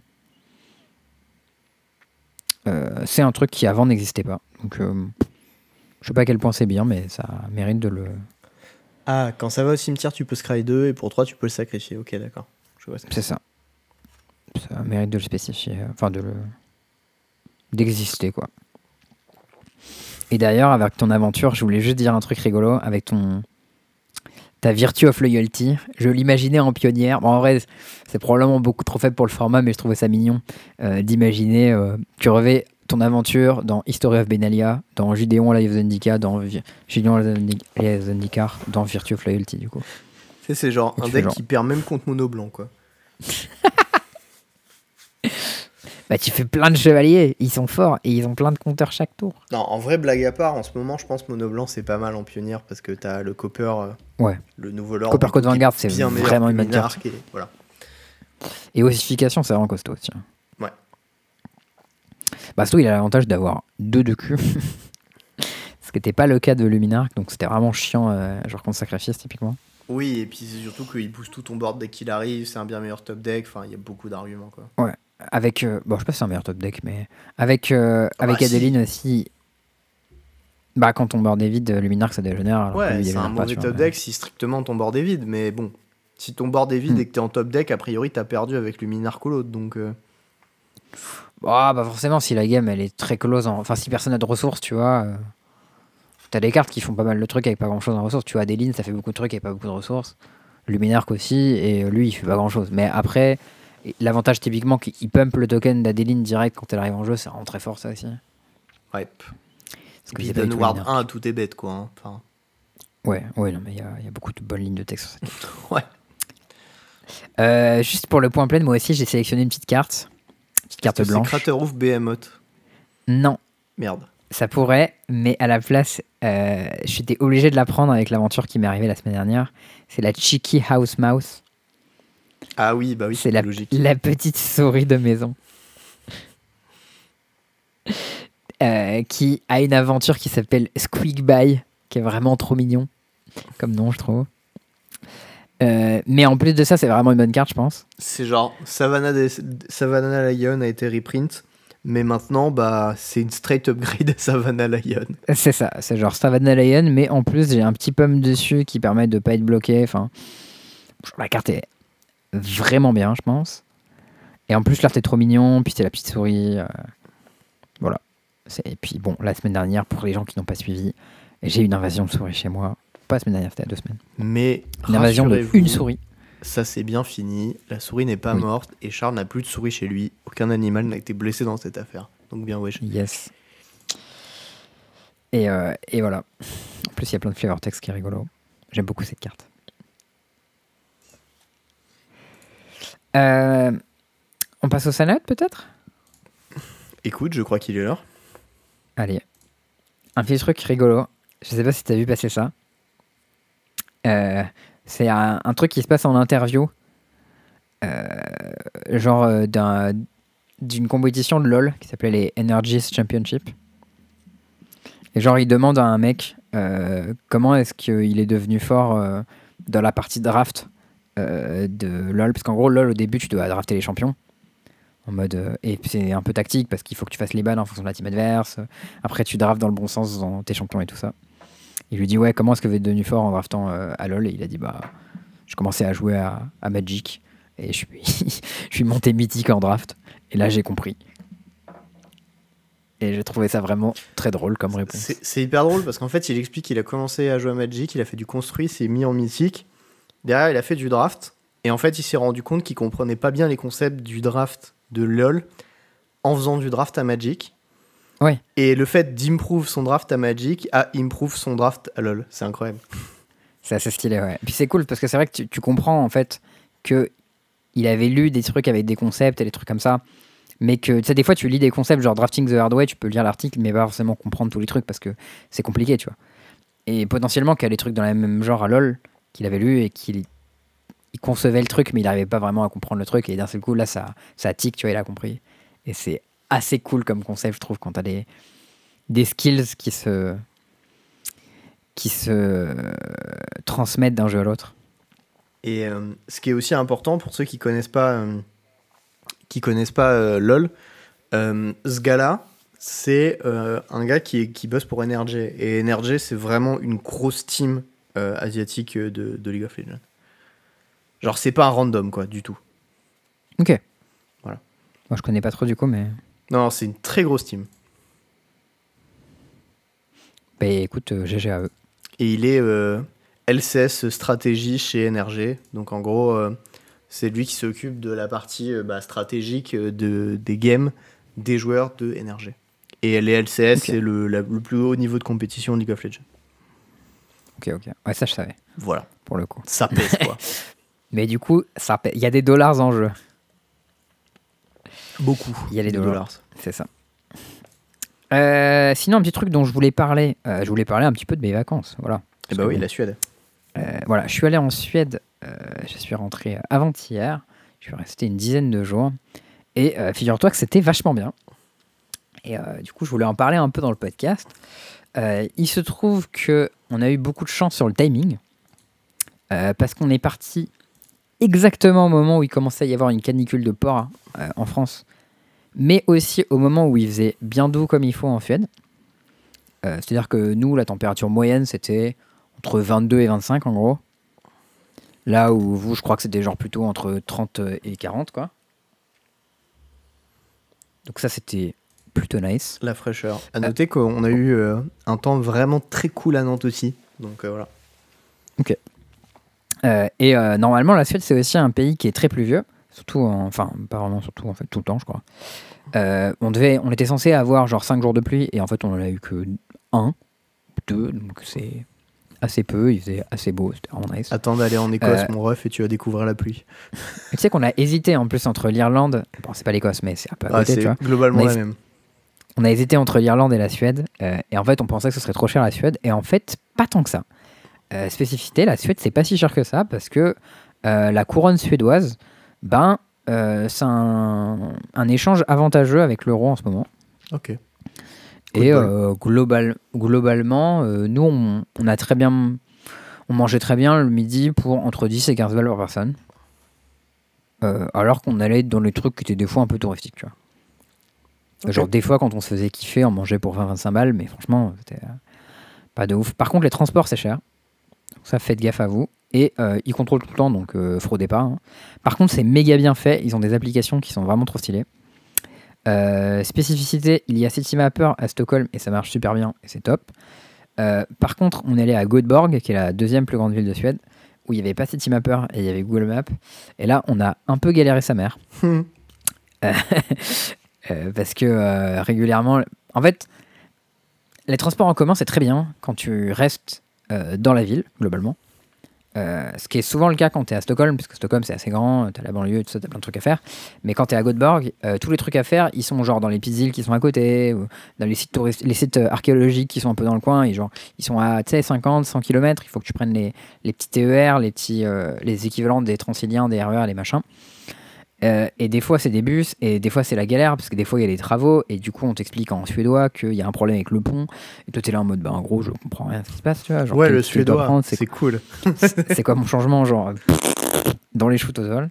Donc on a passé beaucoup de temps dans le transport ça c'était pas incroyable il a un peu galéré. Donc si vous avez l'occasion d'aller à Göteborg euh, louer une bagnole ce sera beaucoup plus simple parce que en Suède les gens conduisent extrêmement bien euh, mais ils sont aussi très peu nombreux sur une surface qui est très grande et ils ont très peu de voitures euh, ce qui implique que du coup, conduire là-bas, c'est vraiment très safe parce que ben, euh, il n'y a pas tous les facteurs de danger qu'il y a chez nous en fait. C'est-à-dire que les gens, déjà, euh, ils sont pas dangereux. Et en plus, il n'y a pas beaucoup de voitures. Donc, bah, et les routes, elles sont en bon état. Enfin bref, il n'y a vraiment pas de raison d'avoir un accident là-bas. Ça conduit comme chez nous, à droite et tout. Donc, petite erreur tactique de notre part, parce que comme j'étais le seul conducteur, j'avais un peu la flemme de conduire. Du coup, je me suis dit, bon, vas-y, on va regarder ce qu'on peut faire avec le transport. Et on s'est dit, ah, c'est faisable et tout. en fait, c'était en galère.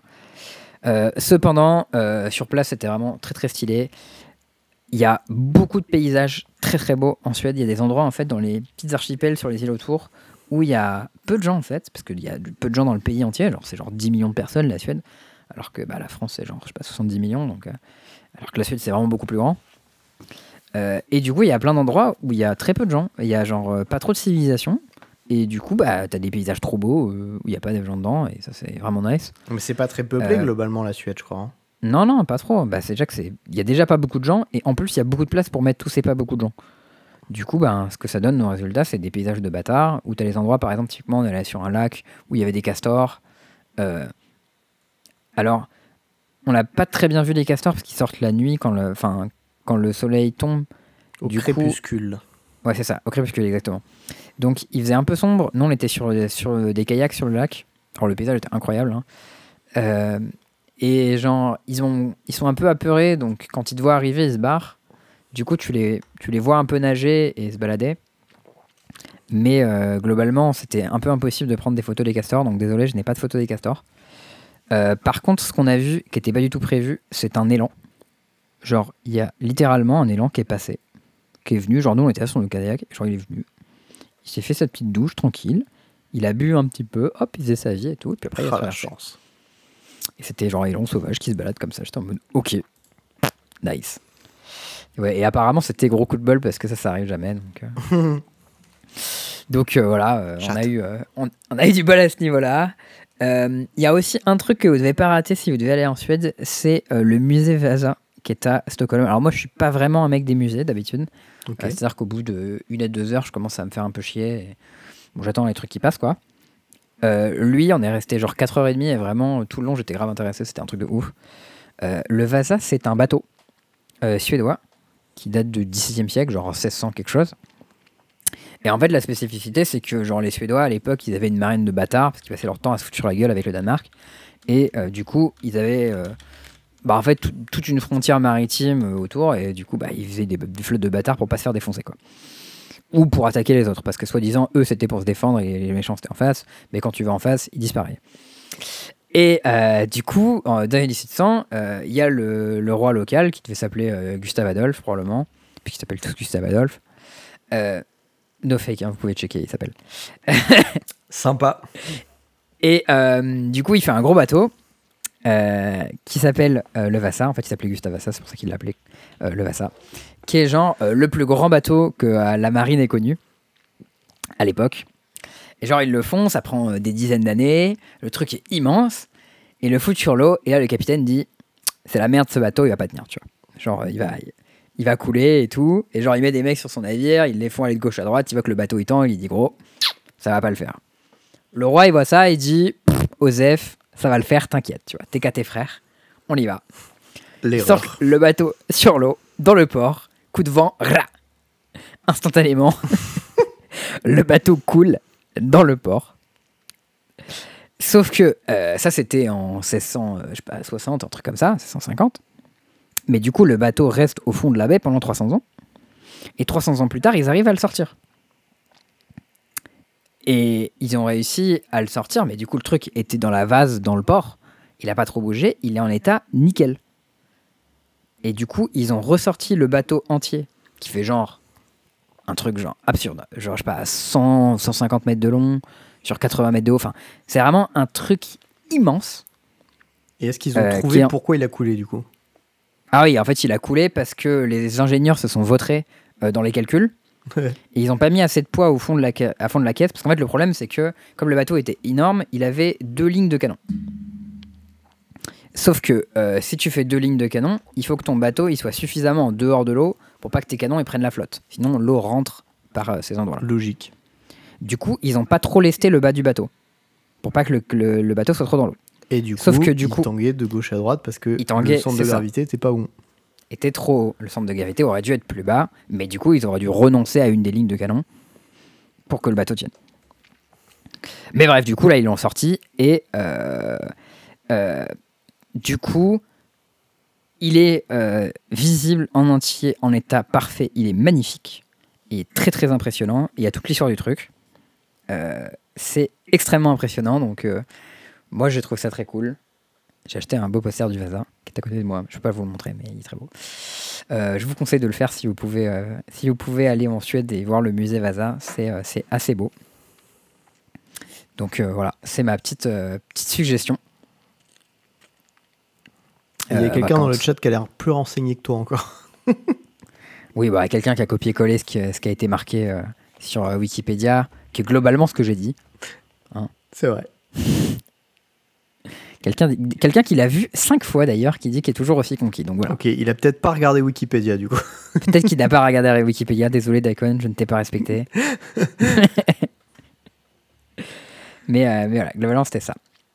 Euh, et du coup, euh, je voulais enchaîner sur un petit truc du coup, parce que euh, c'est un peu lié. Vas-y. Euh, c'est qu'il y a un, un truc qui est un peu marrant, c'est qu'à mon taf, euh, qui, du coup, je pour les gens qui n'ont pas suivi, je suis game designer dans une boîte qui fait un jeu de cartes. Je crois que les Et, gens, euh, s'ils ont écouté un des dix derniers épisodes, ils doivent le savoir. Normalement, ils doivent le savoir. Je pense. Et à mon taf, il y a une- un truc qui est un peu marrant, je m'en suis rendu compte au bout de... Enfin, ça fait quelques semaines que je m'en suis rendu compte, mais ça m'a pris du temps. C'est qu'en fait, chaque personne quasiment a une idée de jeu de société qu'il veut faire une fois qu'il aura fini le taf, tu vois. En mode, euh, ouais, dans quelques années, je ferai mon jeu, et j'ai déjà toutes les idées de mon jeu, tu vois. Mais genre tout le monde, genre euh, même euh, le directeur artistique, euh, les mecs du digital, genre ils ont, tout le monde a son idée de jeu, et j'étais en mode, mais attends, what? Tout le monde a une idée de jeu, et c'est à chaque fois une différente, tu vois, genre un truc comme ça. Et j'étais en mode, ah, mais c'est. Genre, d'un côté, c'est stylé, vous avez tous des idées de jeu. D'un autre côté, ah, bah moi, j'ai pas d'idée de jeu, c'est triste. Moi aussi, je veux être comme les autres, tu vois. Oh là Et, là, bichette. En, vrai, un peu. Et- mais j'avais pas trop réfléchi. Et puis, je sais pas, genre, l'autre jour, j'avais une insomnie, je dormais pas trop, je commençais à réfléchir. Et mon idée a mariné pendant mes vacances. Euh, au fur et à mesure, il y avait les trajets en train, les machins et tout, j'ai réfléchi. Et je me suis dit que je voulais faire un jeu de bateau, en fait. Et c'est d'où euh, l'idée du hasard. Donc, je te pitch vite fait le truc. Je vais essayer de faire un proto cette semaine, etc., voir si je pourrais l'amener et tout. Mais en gros, l'idée, c'est que c'est un jeu de bateau qui se joue en 1v1 sur un plateau avec des tuiles hexagonales. Et, en fait, tu euh, vois pas le bord adverse, et du coup, tu nommes une case, et si tu le touches le bateau, bah toucher couler. Gna, gna. Non. C'est la bataille navale. Non, c'est pas ça. non, tes bateaux, c'est des bateaux euh, de type caravelle, tu vois, de type 16e siècle, comme le Vasa. Du coup, spécificité, ils tirent sur le côté. Uniquement, et pas en face. Autre spécificité, c'est des bateaux à voile. Donc, tous les tours, tu tires le vent pour savoir dans quel sens il tourne. Et si ton bateau, il est face au vent, il avance pas. Mais s'il est dos au vent, il avance deux fois plus vite. Et euh, ton bateau, si tu tournes pas, il continue à avancer tout droit. C'est genre, euh, tant que tu bouges pas, il, il avance tout droit. Donc tu peux pas juste arrêter le bateau, sauf si tu jettes l'ancre. Auquel cas, il faut que tu relèves l'ancre pour redémarrer. Et du coup, ton adversaire, il peut venir et te péter la gueule. Mais ouais, en gros, l'idée, c'était que genre, il y a une phase de manœuvre où chacun, tu choisis ta manœuvre en même temps et tu révèles. Et après, en fonction du changement du vent et trucs comme ça, on résout. Et après, on regarde si tu arrives à péter sur la gueule à l'autre. C'est pas encore très hyper clair comment ça va se faire euh, en pratique. Genre, j'ai des idées, j'ai commencé à faire des trucs avec des protos avec mid-journée, j'ai commencé à, à voir un peu des visuels, j'ai des, petits dessins, des trucs comme ça. Idéalement, tu peux avoir une deuxième condition, genre au fur et à mesure que tu avances sur l'eau, euh, tu as des cases sur lesquelles il peut y avoir des récifs ou il peut y avoir des trésors. Et genre, tu as une condition de victoire, c'est soit tu butes le bateau adverse, soit tu chopes le trésor. Ce qui peut créer des problématiques à base de est-ce que euh, je vais fumer l'autre ou est-ce que je vais choper le trésor? Tu peux avoir des trucs à base de euh, j'anticipe ce qui va se passer dans le, dans le vent plus tard pour pouvoir mieux faire mes, mes manœuvres euh, et venir te fumer. Ou, ou je scoute ce qui se passe euh, dans la flotte plus tard pour pas me prendre des récifs dans la gueule ou pour trouver le trésor à l'avance. Donc bref, voilà. Des petites idées de mécanique sur des bateaux. Peut-être que j'aurai un proto avec un jeu de bateau euh, d'ici quelques semaines si vous me croisez en tournoi. je ne sais pas encore. Mais, euh, mais voilà, ça, ça m'occupe un peu me, mon temps libre en ce moment. On va voir ce que ça donne. Non, c'est marrant. Après, bon, tu sais, c'est c'est pas grave hein, si t'as pas d'idée de, de jeu non plus. Enfin, Bah maintenant j'en ai une idée. Ouais. Non en gros c'était plus parce que genre je trouvais ça marrant. Le fait qu'ils en avaient une, je trouvais ça cool. Et du coup c'était un peu aussi une, une occasion de... euh, En gros, il y a un truc que je trouve assez stylé avec le boss de la boîte, Régis, c'est que c'est un mec qui a commencé à faire des jeux euh, tout seul, tu vois. Et du coup il sait un peu tout faire, tu vois. Et genre... euh, parce que lui, genre il a commencé, il a fait Dixit, c'était tout seul, tu vois. Il a fait la boîte, le machin, le truc. Et à la fin il y a juste les arts, c'est pas lui qui les a fait, tu vois. Mais il sait faire des frames, il sait faire des tapis, il sait faire des, des règles de jeu, il, sait- il est game designer, tu vois. Et je trouve ça un- assez stylé. Et du coup, je me dis, bah, quand tu commences à faire un proto comme ça, tu up un peu sur toutes sortes de trucs. C'est un peu comme quand tu fais un projet perso en info, tu vois, tu up sur les trucs que tu sais pas faire. Mm. Bon, là, c'est un peu pareil, tu vois. une occasion d'apprendre à faire des trucs que je sais pas faire normalement. Et après, j'irai voir comme ça les autres gens qui savent faire bien en mode Eh, tu peux m'aider à faire euh, des frames pour ma carte parce que je galère. Non, c'est cool en vrai, c'est sympa. Bah écoute, je te souhaite euh, bonne chance dans ton pro... dans l'idée de ton Ouais, dans bah, ton écoute, proto, euh, euh, tout ça. hein. On verra. hein. Les premiers protos, ils seront dégueulasses. hein. Ce sera des vieilles cartes blanches avec des trucs écrits au crayon dessus. Mais en fait, ça peut, ça si peut le jeu devient famous dans 20 ans, euh, ça vaut une fortune. Hein. Ouais, peut-être. Hein. Je sais pas si tu connais le prix des premières test cards de Magic, mais J'imagine que c'est complètement hors de prix. Oh my god. hein. J'ai vu des trucs à plusieurs dizaines de milliers de dollars passer euh, sans souci, quoi. hein. Oh ouais. je les garderai précieusement alors, on sait jamais. Dans le doute. Euh, ok, moi du coup j'ai trois petits trucs pour finir. Euh, alors premier truc, il y a Tenet euh, qui est sur Netflix en ce moment, que j'avais pas vu. Ouais. Que du coup j'ai regardé. Ouais. Euh, et qui du coup est vraiment pas mal. Par contre je crois qu'il faut le voir deux fois pour comprendre bien. Ça, c'est un peu un défaut du, du film, je trouve. Ben en fait je l'ai regardé. Genre, il est vraiment bien. Genre, tu sais, il y a ce côté où genre, c'est très genre comment c'est filmé, les scènes et tout, c'est vraiment très très très cool. Donc déjà tu passes un bon moment. L'histoire, tu comprends ce qui se passe et il y a certains trucs que tu anticipes au, en gros deux tiers slash milieu du film quand tu comprends un peu euh, ce qui, ce qui s'est passé, où est-ce qu'ils vont avec, euh, avec son pote là. Et du coup, tu remontes un peu le fil et tu fais Ah, donc en fait là c'était ça, et du coup machin, et du coup machin. Et en fait, ça prend pas vraiment la tournure que tu t'attends en deuxième partie. Et derrière, tu te dis Ah, ok. Et en fait, tu as envie de le revoir une deuxième fois pour essayer de voir tous les détails des trucs que tu as ratés dans l'interaction entre les deux. Parce que en gros, il y a deux personnages principaux. Il y en a un qui est joué par Mm. euh, celui qui joue le, le vampire dans euh, Twilight, là. Merde, Pattinson. Ah, c'est Pattinson, je me rappelle même plus, tu vois. Et euh, un, un acteur rappelé renois que qui est tu- vraiment super bon. Je me souviens plus comment il s'appelle. John David Washington, Ok, je viens de noter. Il ben, s'appelle The Protagonist. voilà. Super. Qui est, qui est vraiment. je- J'aime beaucoup cet acteur. Lui, C'est il pas la joue- première fois que je le vois. Il joue super bien, ouais. Je, je l'avais jamais vu avant, mais Et il joue très j'étais très, très, bien. impressionné par sa performance. Ouais. Et, euh, et bon, bref, voilà. Donc, du coup, je vais probablement me le regarder une deuxième fois cette semaine. Juste pour Mm. voir. euh, parce que, tu sais, il y a ce truc qui est un peu frustrant. Parce que tu, si tu as déjà vu des films de Nolan, tu sais qu'il a caché plein de trucs pendant, pendant son film. Et tu sais que Ah, tu il jouait dans. Black Clansman. Quoi? D'accord, c'est là où je l'avais vu. Il jouait dans Black Clansman.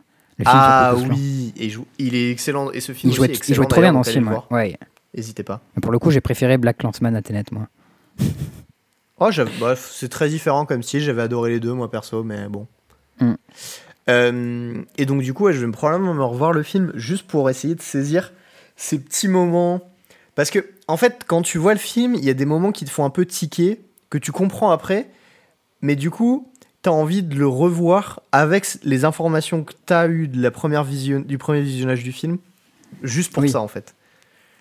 Et du coup, euh, Mais- du coup, je vais faire ça parce que vraiment, euh, ça m'a beaucoup, beaucoup plu la première fois et j'ai envie de pouvoir en profiter une petite deuxième avec les infos bonus. Mm. Euh, ça, je comprends.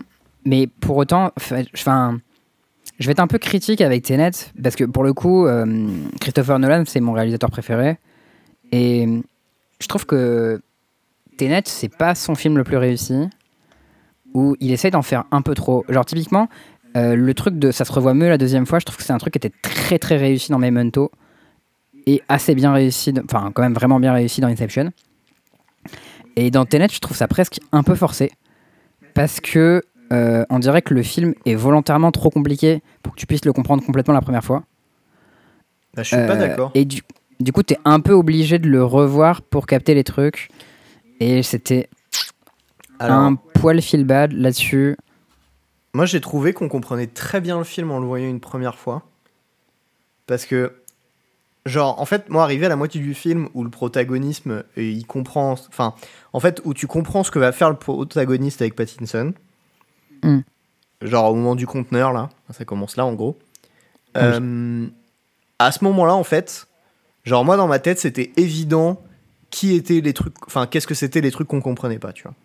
Et du coup, genre, à ce moment-là du film, tu comprends, genre, quasiment toute l'intrigue et elle te semble très évidente.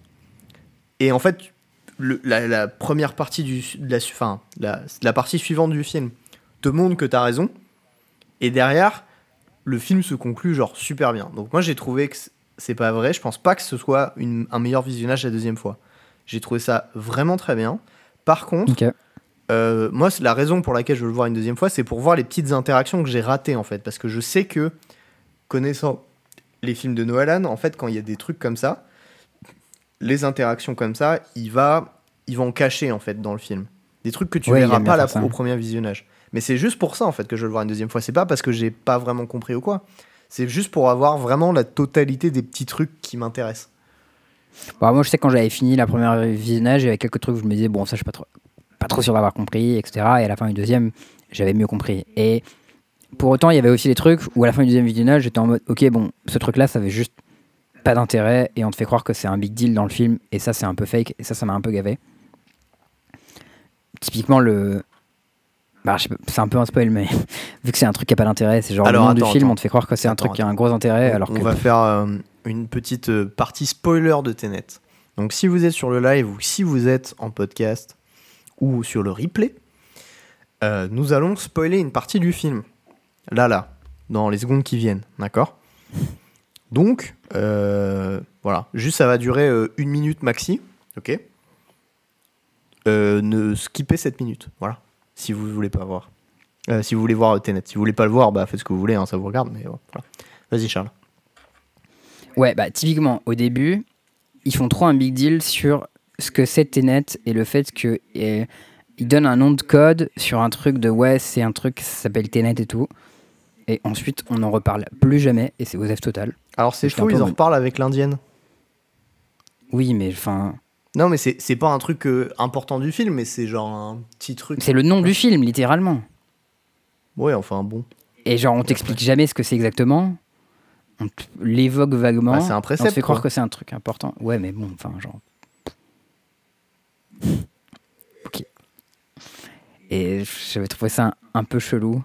Et sinon, j'ai jamais compris l'intérêt. Enfin, à quoi ça sert d'avoir des balles qui tirent à l'envers par rapport à les balles qui tirent dans le sens normal. Ah, c'est vrai que c'est un, palindrome, putain. Ça va dans les deux sens. C'est malin ça. Oui, certes. Eh T'avais pas compris que c'était un palindrome. Ah, pour moi, c'était le seul intérêt, c'est ah, c'est un palindrome, du coup, ça va à l'envers. Mais Bon, écoute, voilà. C'est bon, le spoil est fini? c'est bon. On verra. Ok. euh, en bon, vrai, en parlant, de, en, par- en parlant de Nolan, j'ai pas vu le dernier, moi. Et j'avais envie de le voir et j'ai pas eu l'occasion. le, le dernier, c'est quoi? C'est Oppenheimer qui est sorti il y a pas Ah oui, je l'ai pas vu non plus. Mais comme j'avais été un, un peu déçu des deux derniers, que étaient Tenet et Dunkerque, et que celui-là a eu une très très bonne, Putain, euh, Dunkerque, très- un très bien, très bon quand même. accueil. Moi, j'ai trouvé ça très bien, Dunkerque. Hein. Je comprends pas ce que tu veux reprocher. Ah ouais? Moi, je trouvais ça pas si bien. Ah ouais, ok. Ouais. Bon, Dunkerque, il était pas good vibe non plus. hein, mais...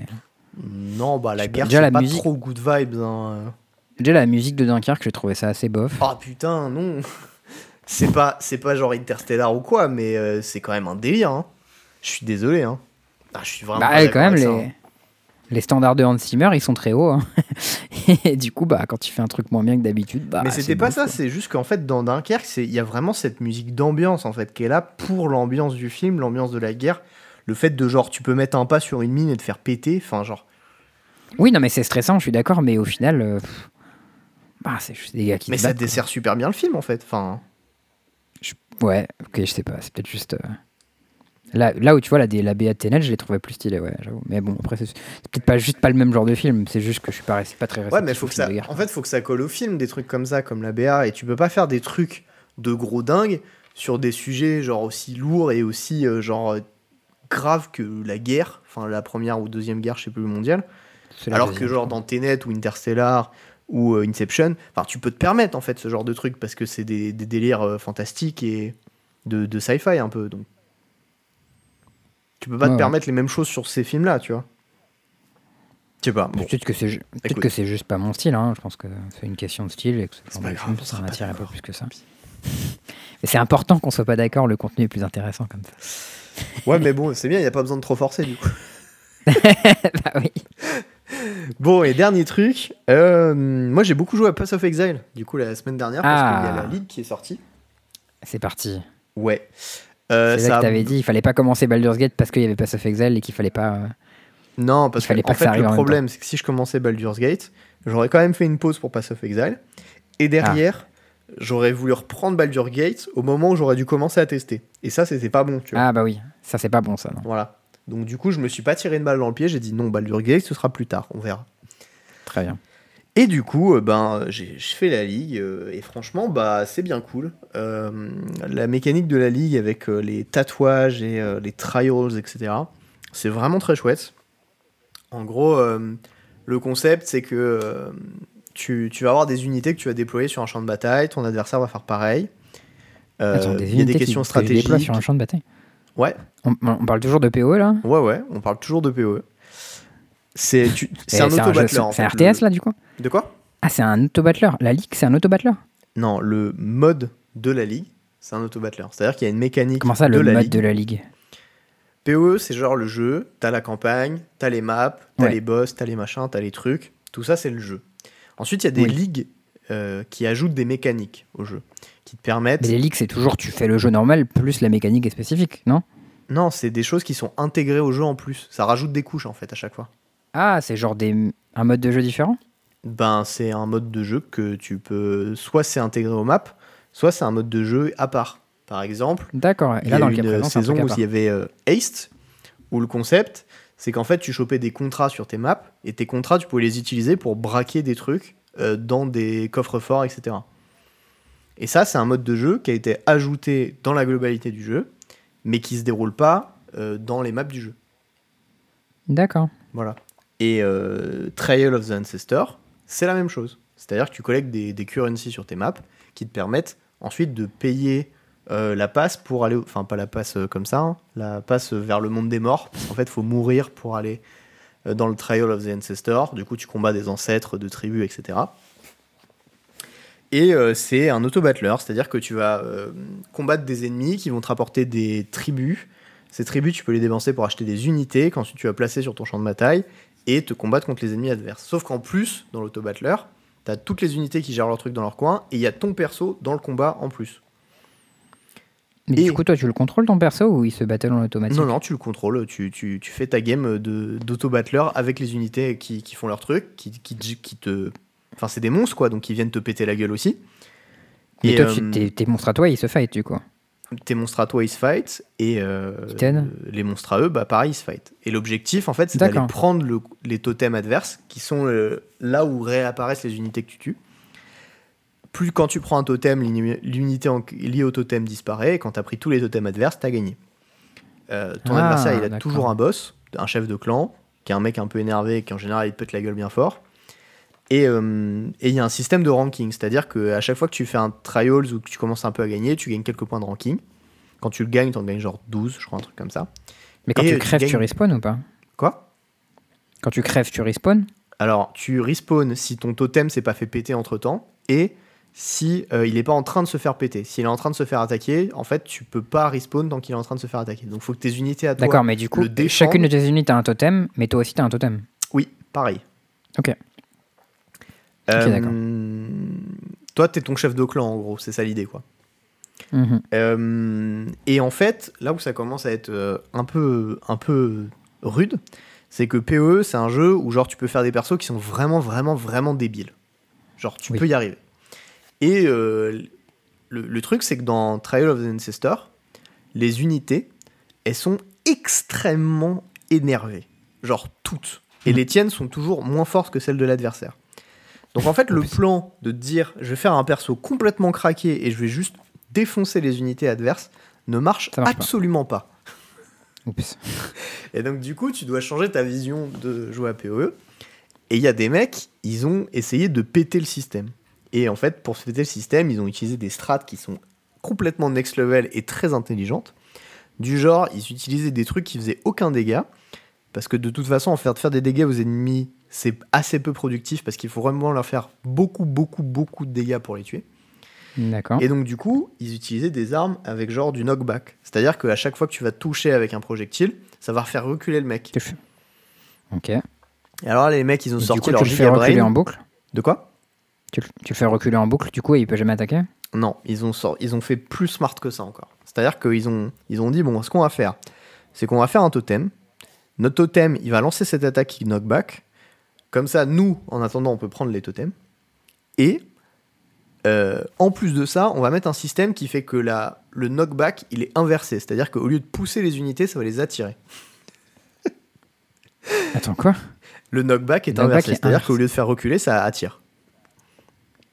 Et donc, D'accord, du et coup, du coup, tu les attires sur quoi? Sur du feu? Sur le totem qui lance le spell.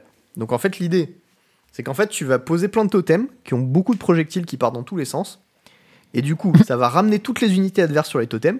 Et donc, ça fait une grosse boule d'unités adverses sur le totem. Toi, tu fais le tour et tu vas prendre les totems adverses. Mais non Mais eux, ils peuvent taper des totems, du coup, s'ils sont en Ouais, grosse boule. le problème, c'est qu'ils sont un peu stunlock parce qu'ils se font un peu absorber par le truc qui canarde en permanence. Et puis, si au pire le totem il meurt, bah t'en reposes en fait parce que c'est ton spell. Ah, tu peux reposer les totems Tu peux pas reposer les totems qui spawnent des unités. Par contre, toi, ton sort qui est lié à un totem, tu peux le reposer puisque c'est ton spell. D'accord, donc au pire, ils fument toutes tes unités, mais pendant ce temps-là, toi, tu peux reposer ton totem en boucle à d'autres endroits. Ouais. Et donc, du coup, C'est marrant, les ça. devs, ils ont fait, ouais, bon, ça nique un peu le fun, etc. Et du coup, ils ont nerfé ça. truc. Bon, du coup, euh, le Eh big brain des gens n'a pas servi très longtemps. Et on est revenu au système, euh, bah, il faut juste être malin. Et du coup, tu as des stratégies, genre des unités que tu utilises à certains postes pour faire certains trucs. Toutes les unités, elles ont des spells, des capacités, etc. Et, Ça a l'air euh, assez marrant comme jeu, en vrai. et c'est vraiment genre super intéressant. C'est très très très dur parce que euh, c'est très punitif. Vu que le niveau il scale et les dégâts et les points de vie des unités scale en fonction du ranking, plus tu gagnes, plus c'est dur.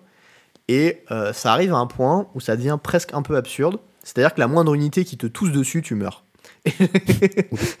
et donc du coup en fait t'essaies de courir dans un coin, cliquer sur un totem, il y a des mecs qui vont t'aggro, tu vas dasher à l'opposé, faire le tour, revenir sur un autre totem, les mêmes mecs vont t'aggro et tu t'essaies de tourner, de les rendre fous en fait et de faire euh, d'abuser des IA en fait pour euh, t'en sortir quoi. Bref, tout ça pour dire c'est très très fun comme mécanique, c'est très très dur et très punitif. Euh, Eh ben, Mais du coup, est-ce que ça, il faut que tu déjà ton perso pour le faire Ou tu peux. Par exemple, là, supposons, moi, j'ai pas joué à PoE depuis, euh, je sais pas, 4 ans. Et j'aimerais bien jouer à ce jeu-là. Je peux ou pas? Bah oui, mais il faut que tu montes un perso.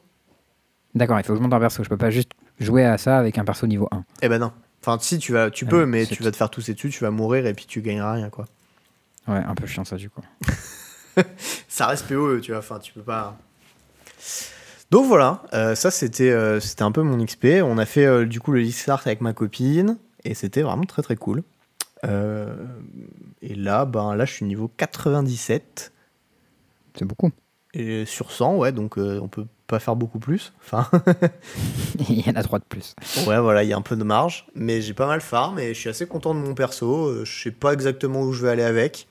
Je pense pas que j'aurai le temps de, de faire de grosses grosses dingueries avec parce que ben il y a les Worlds, donc euh, du coup on va et puis le taf aussi. hein. Mhm.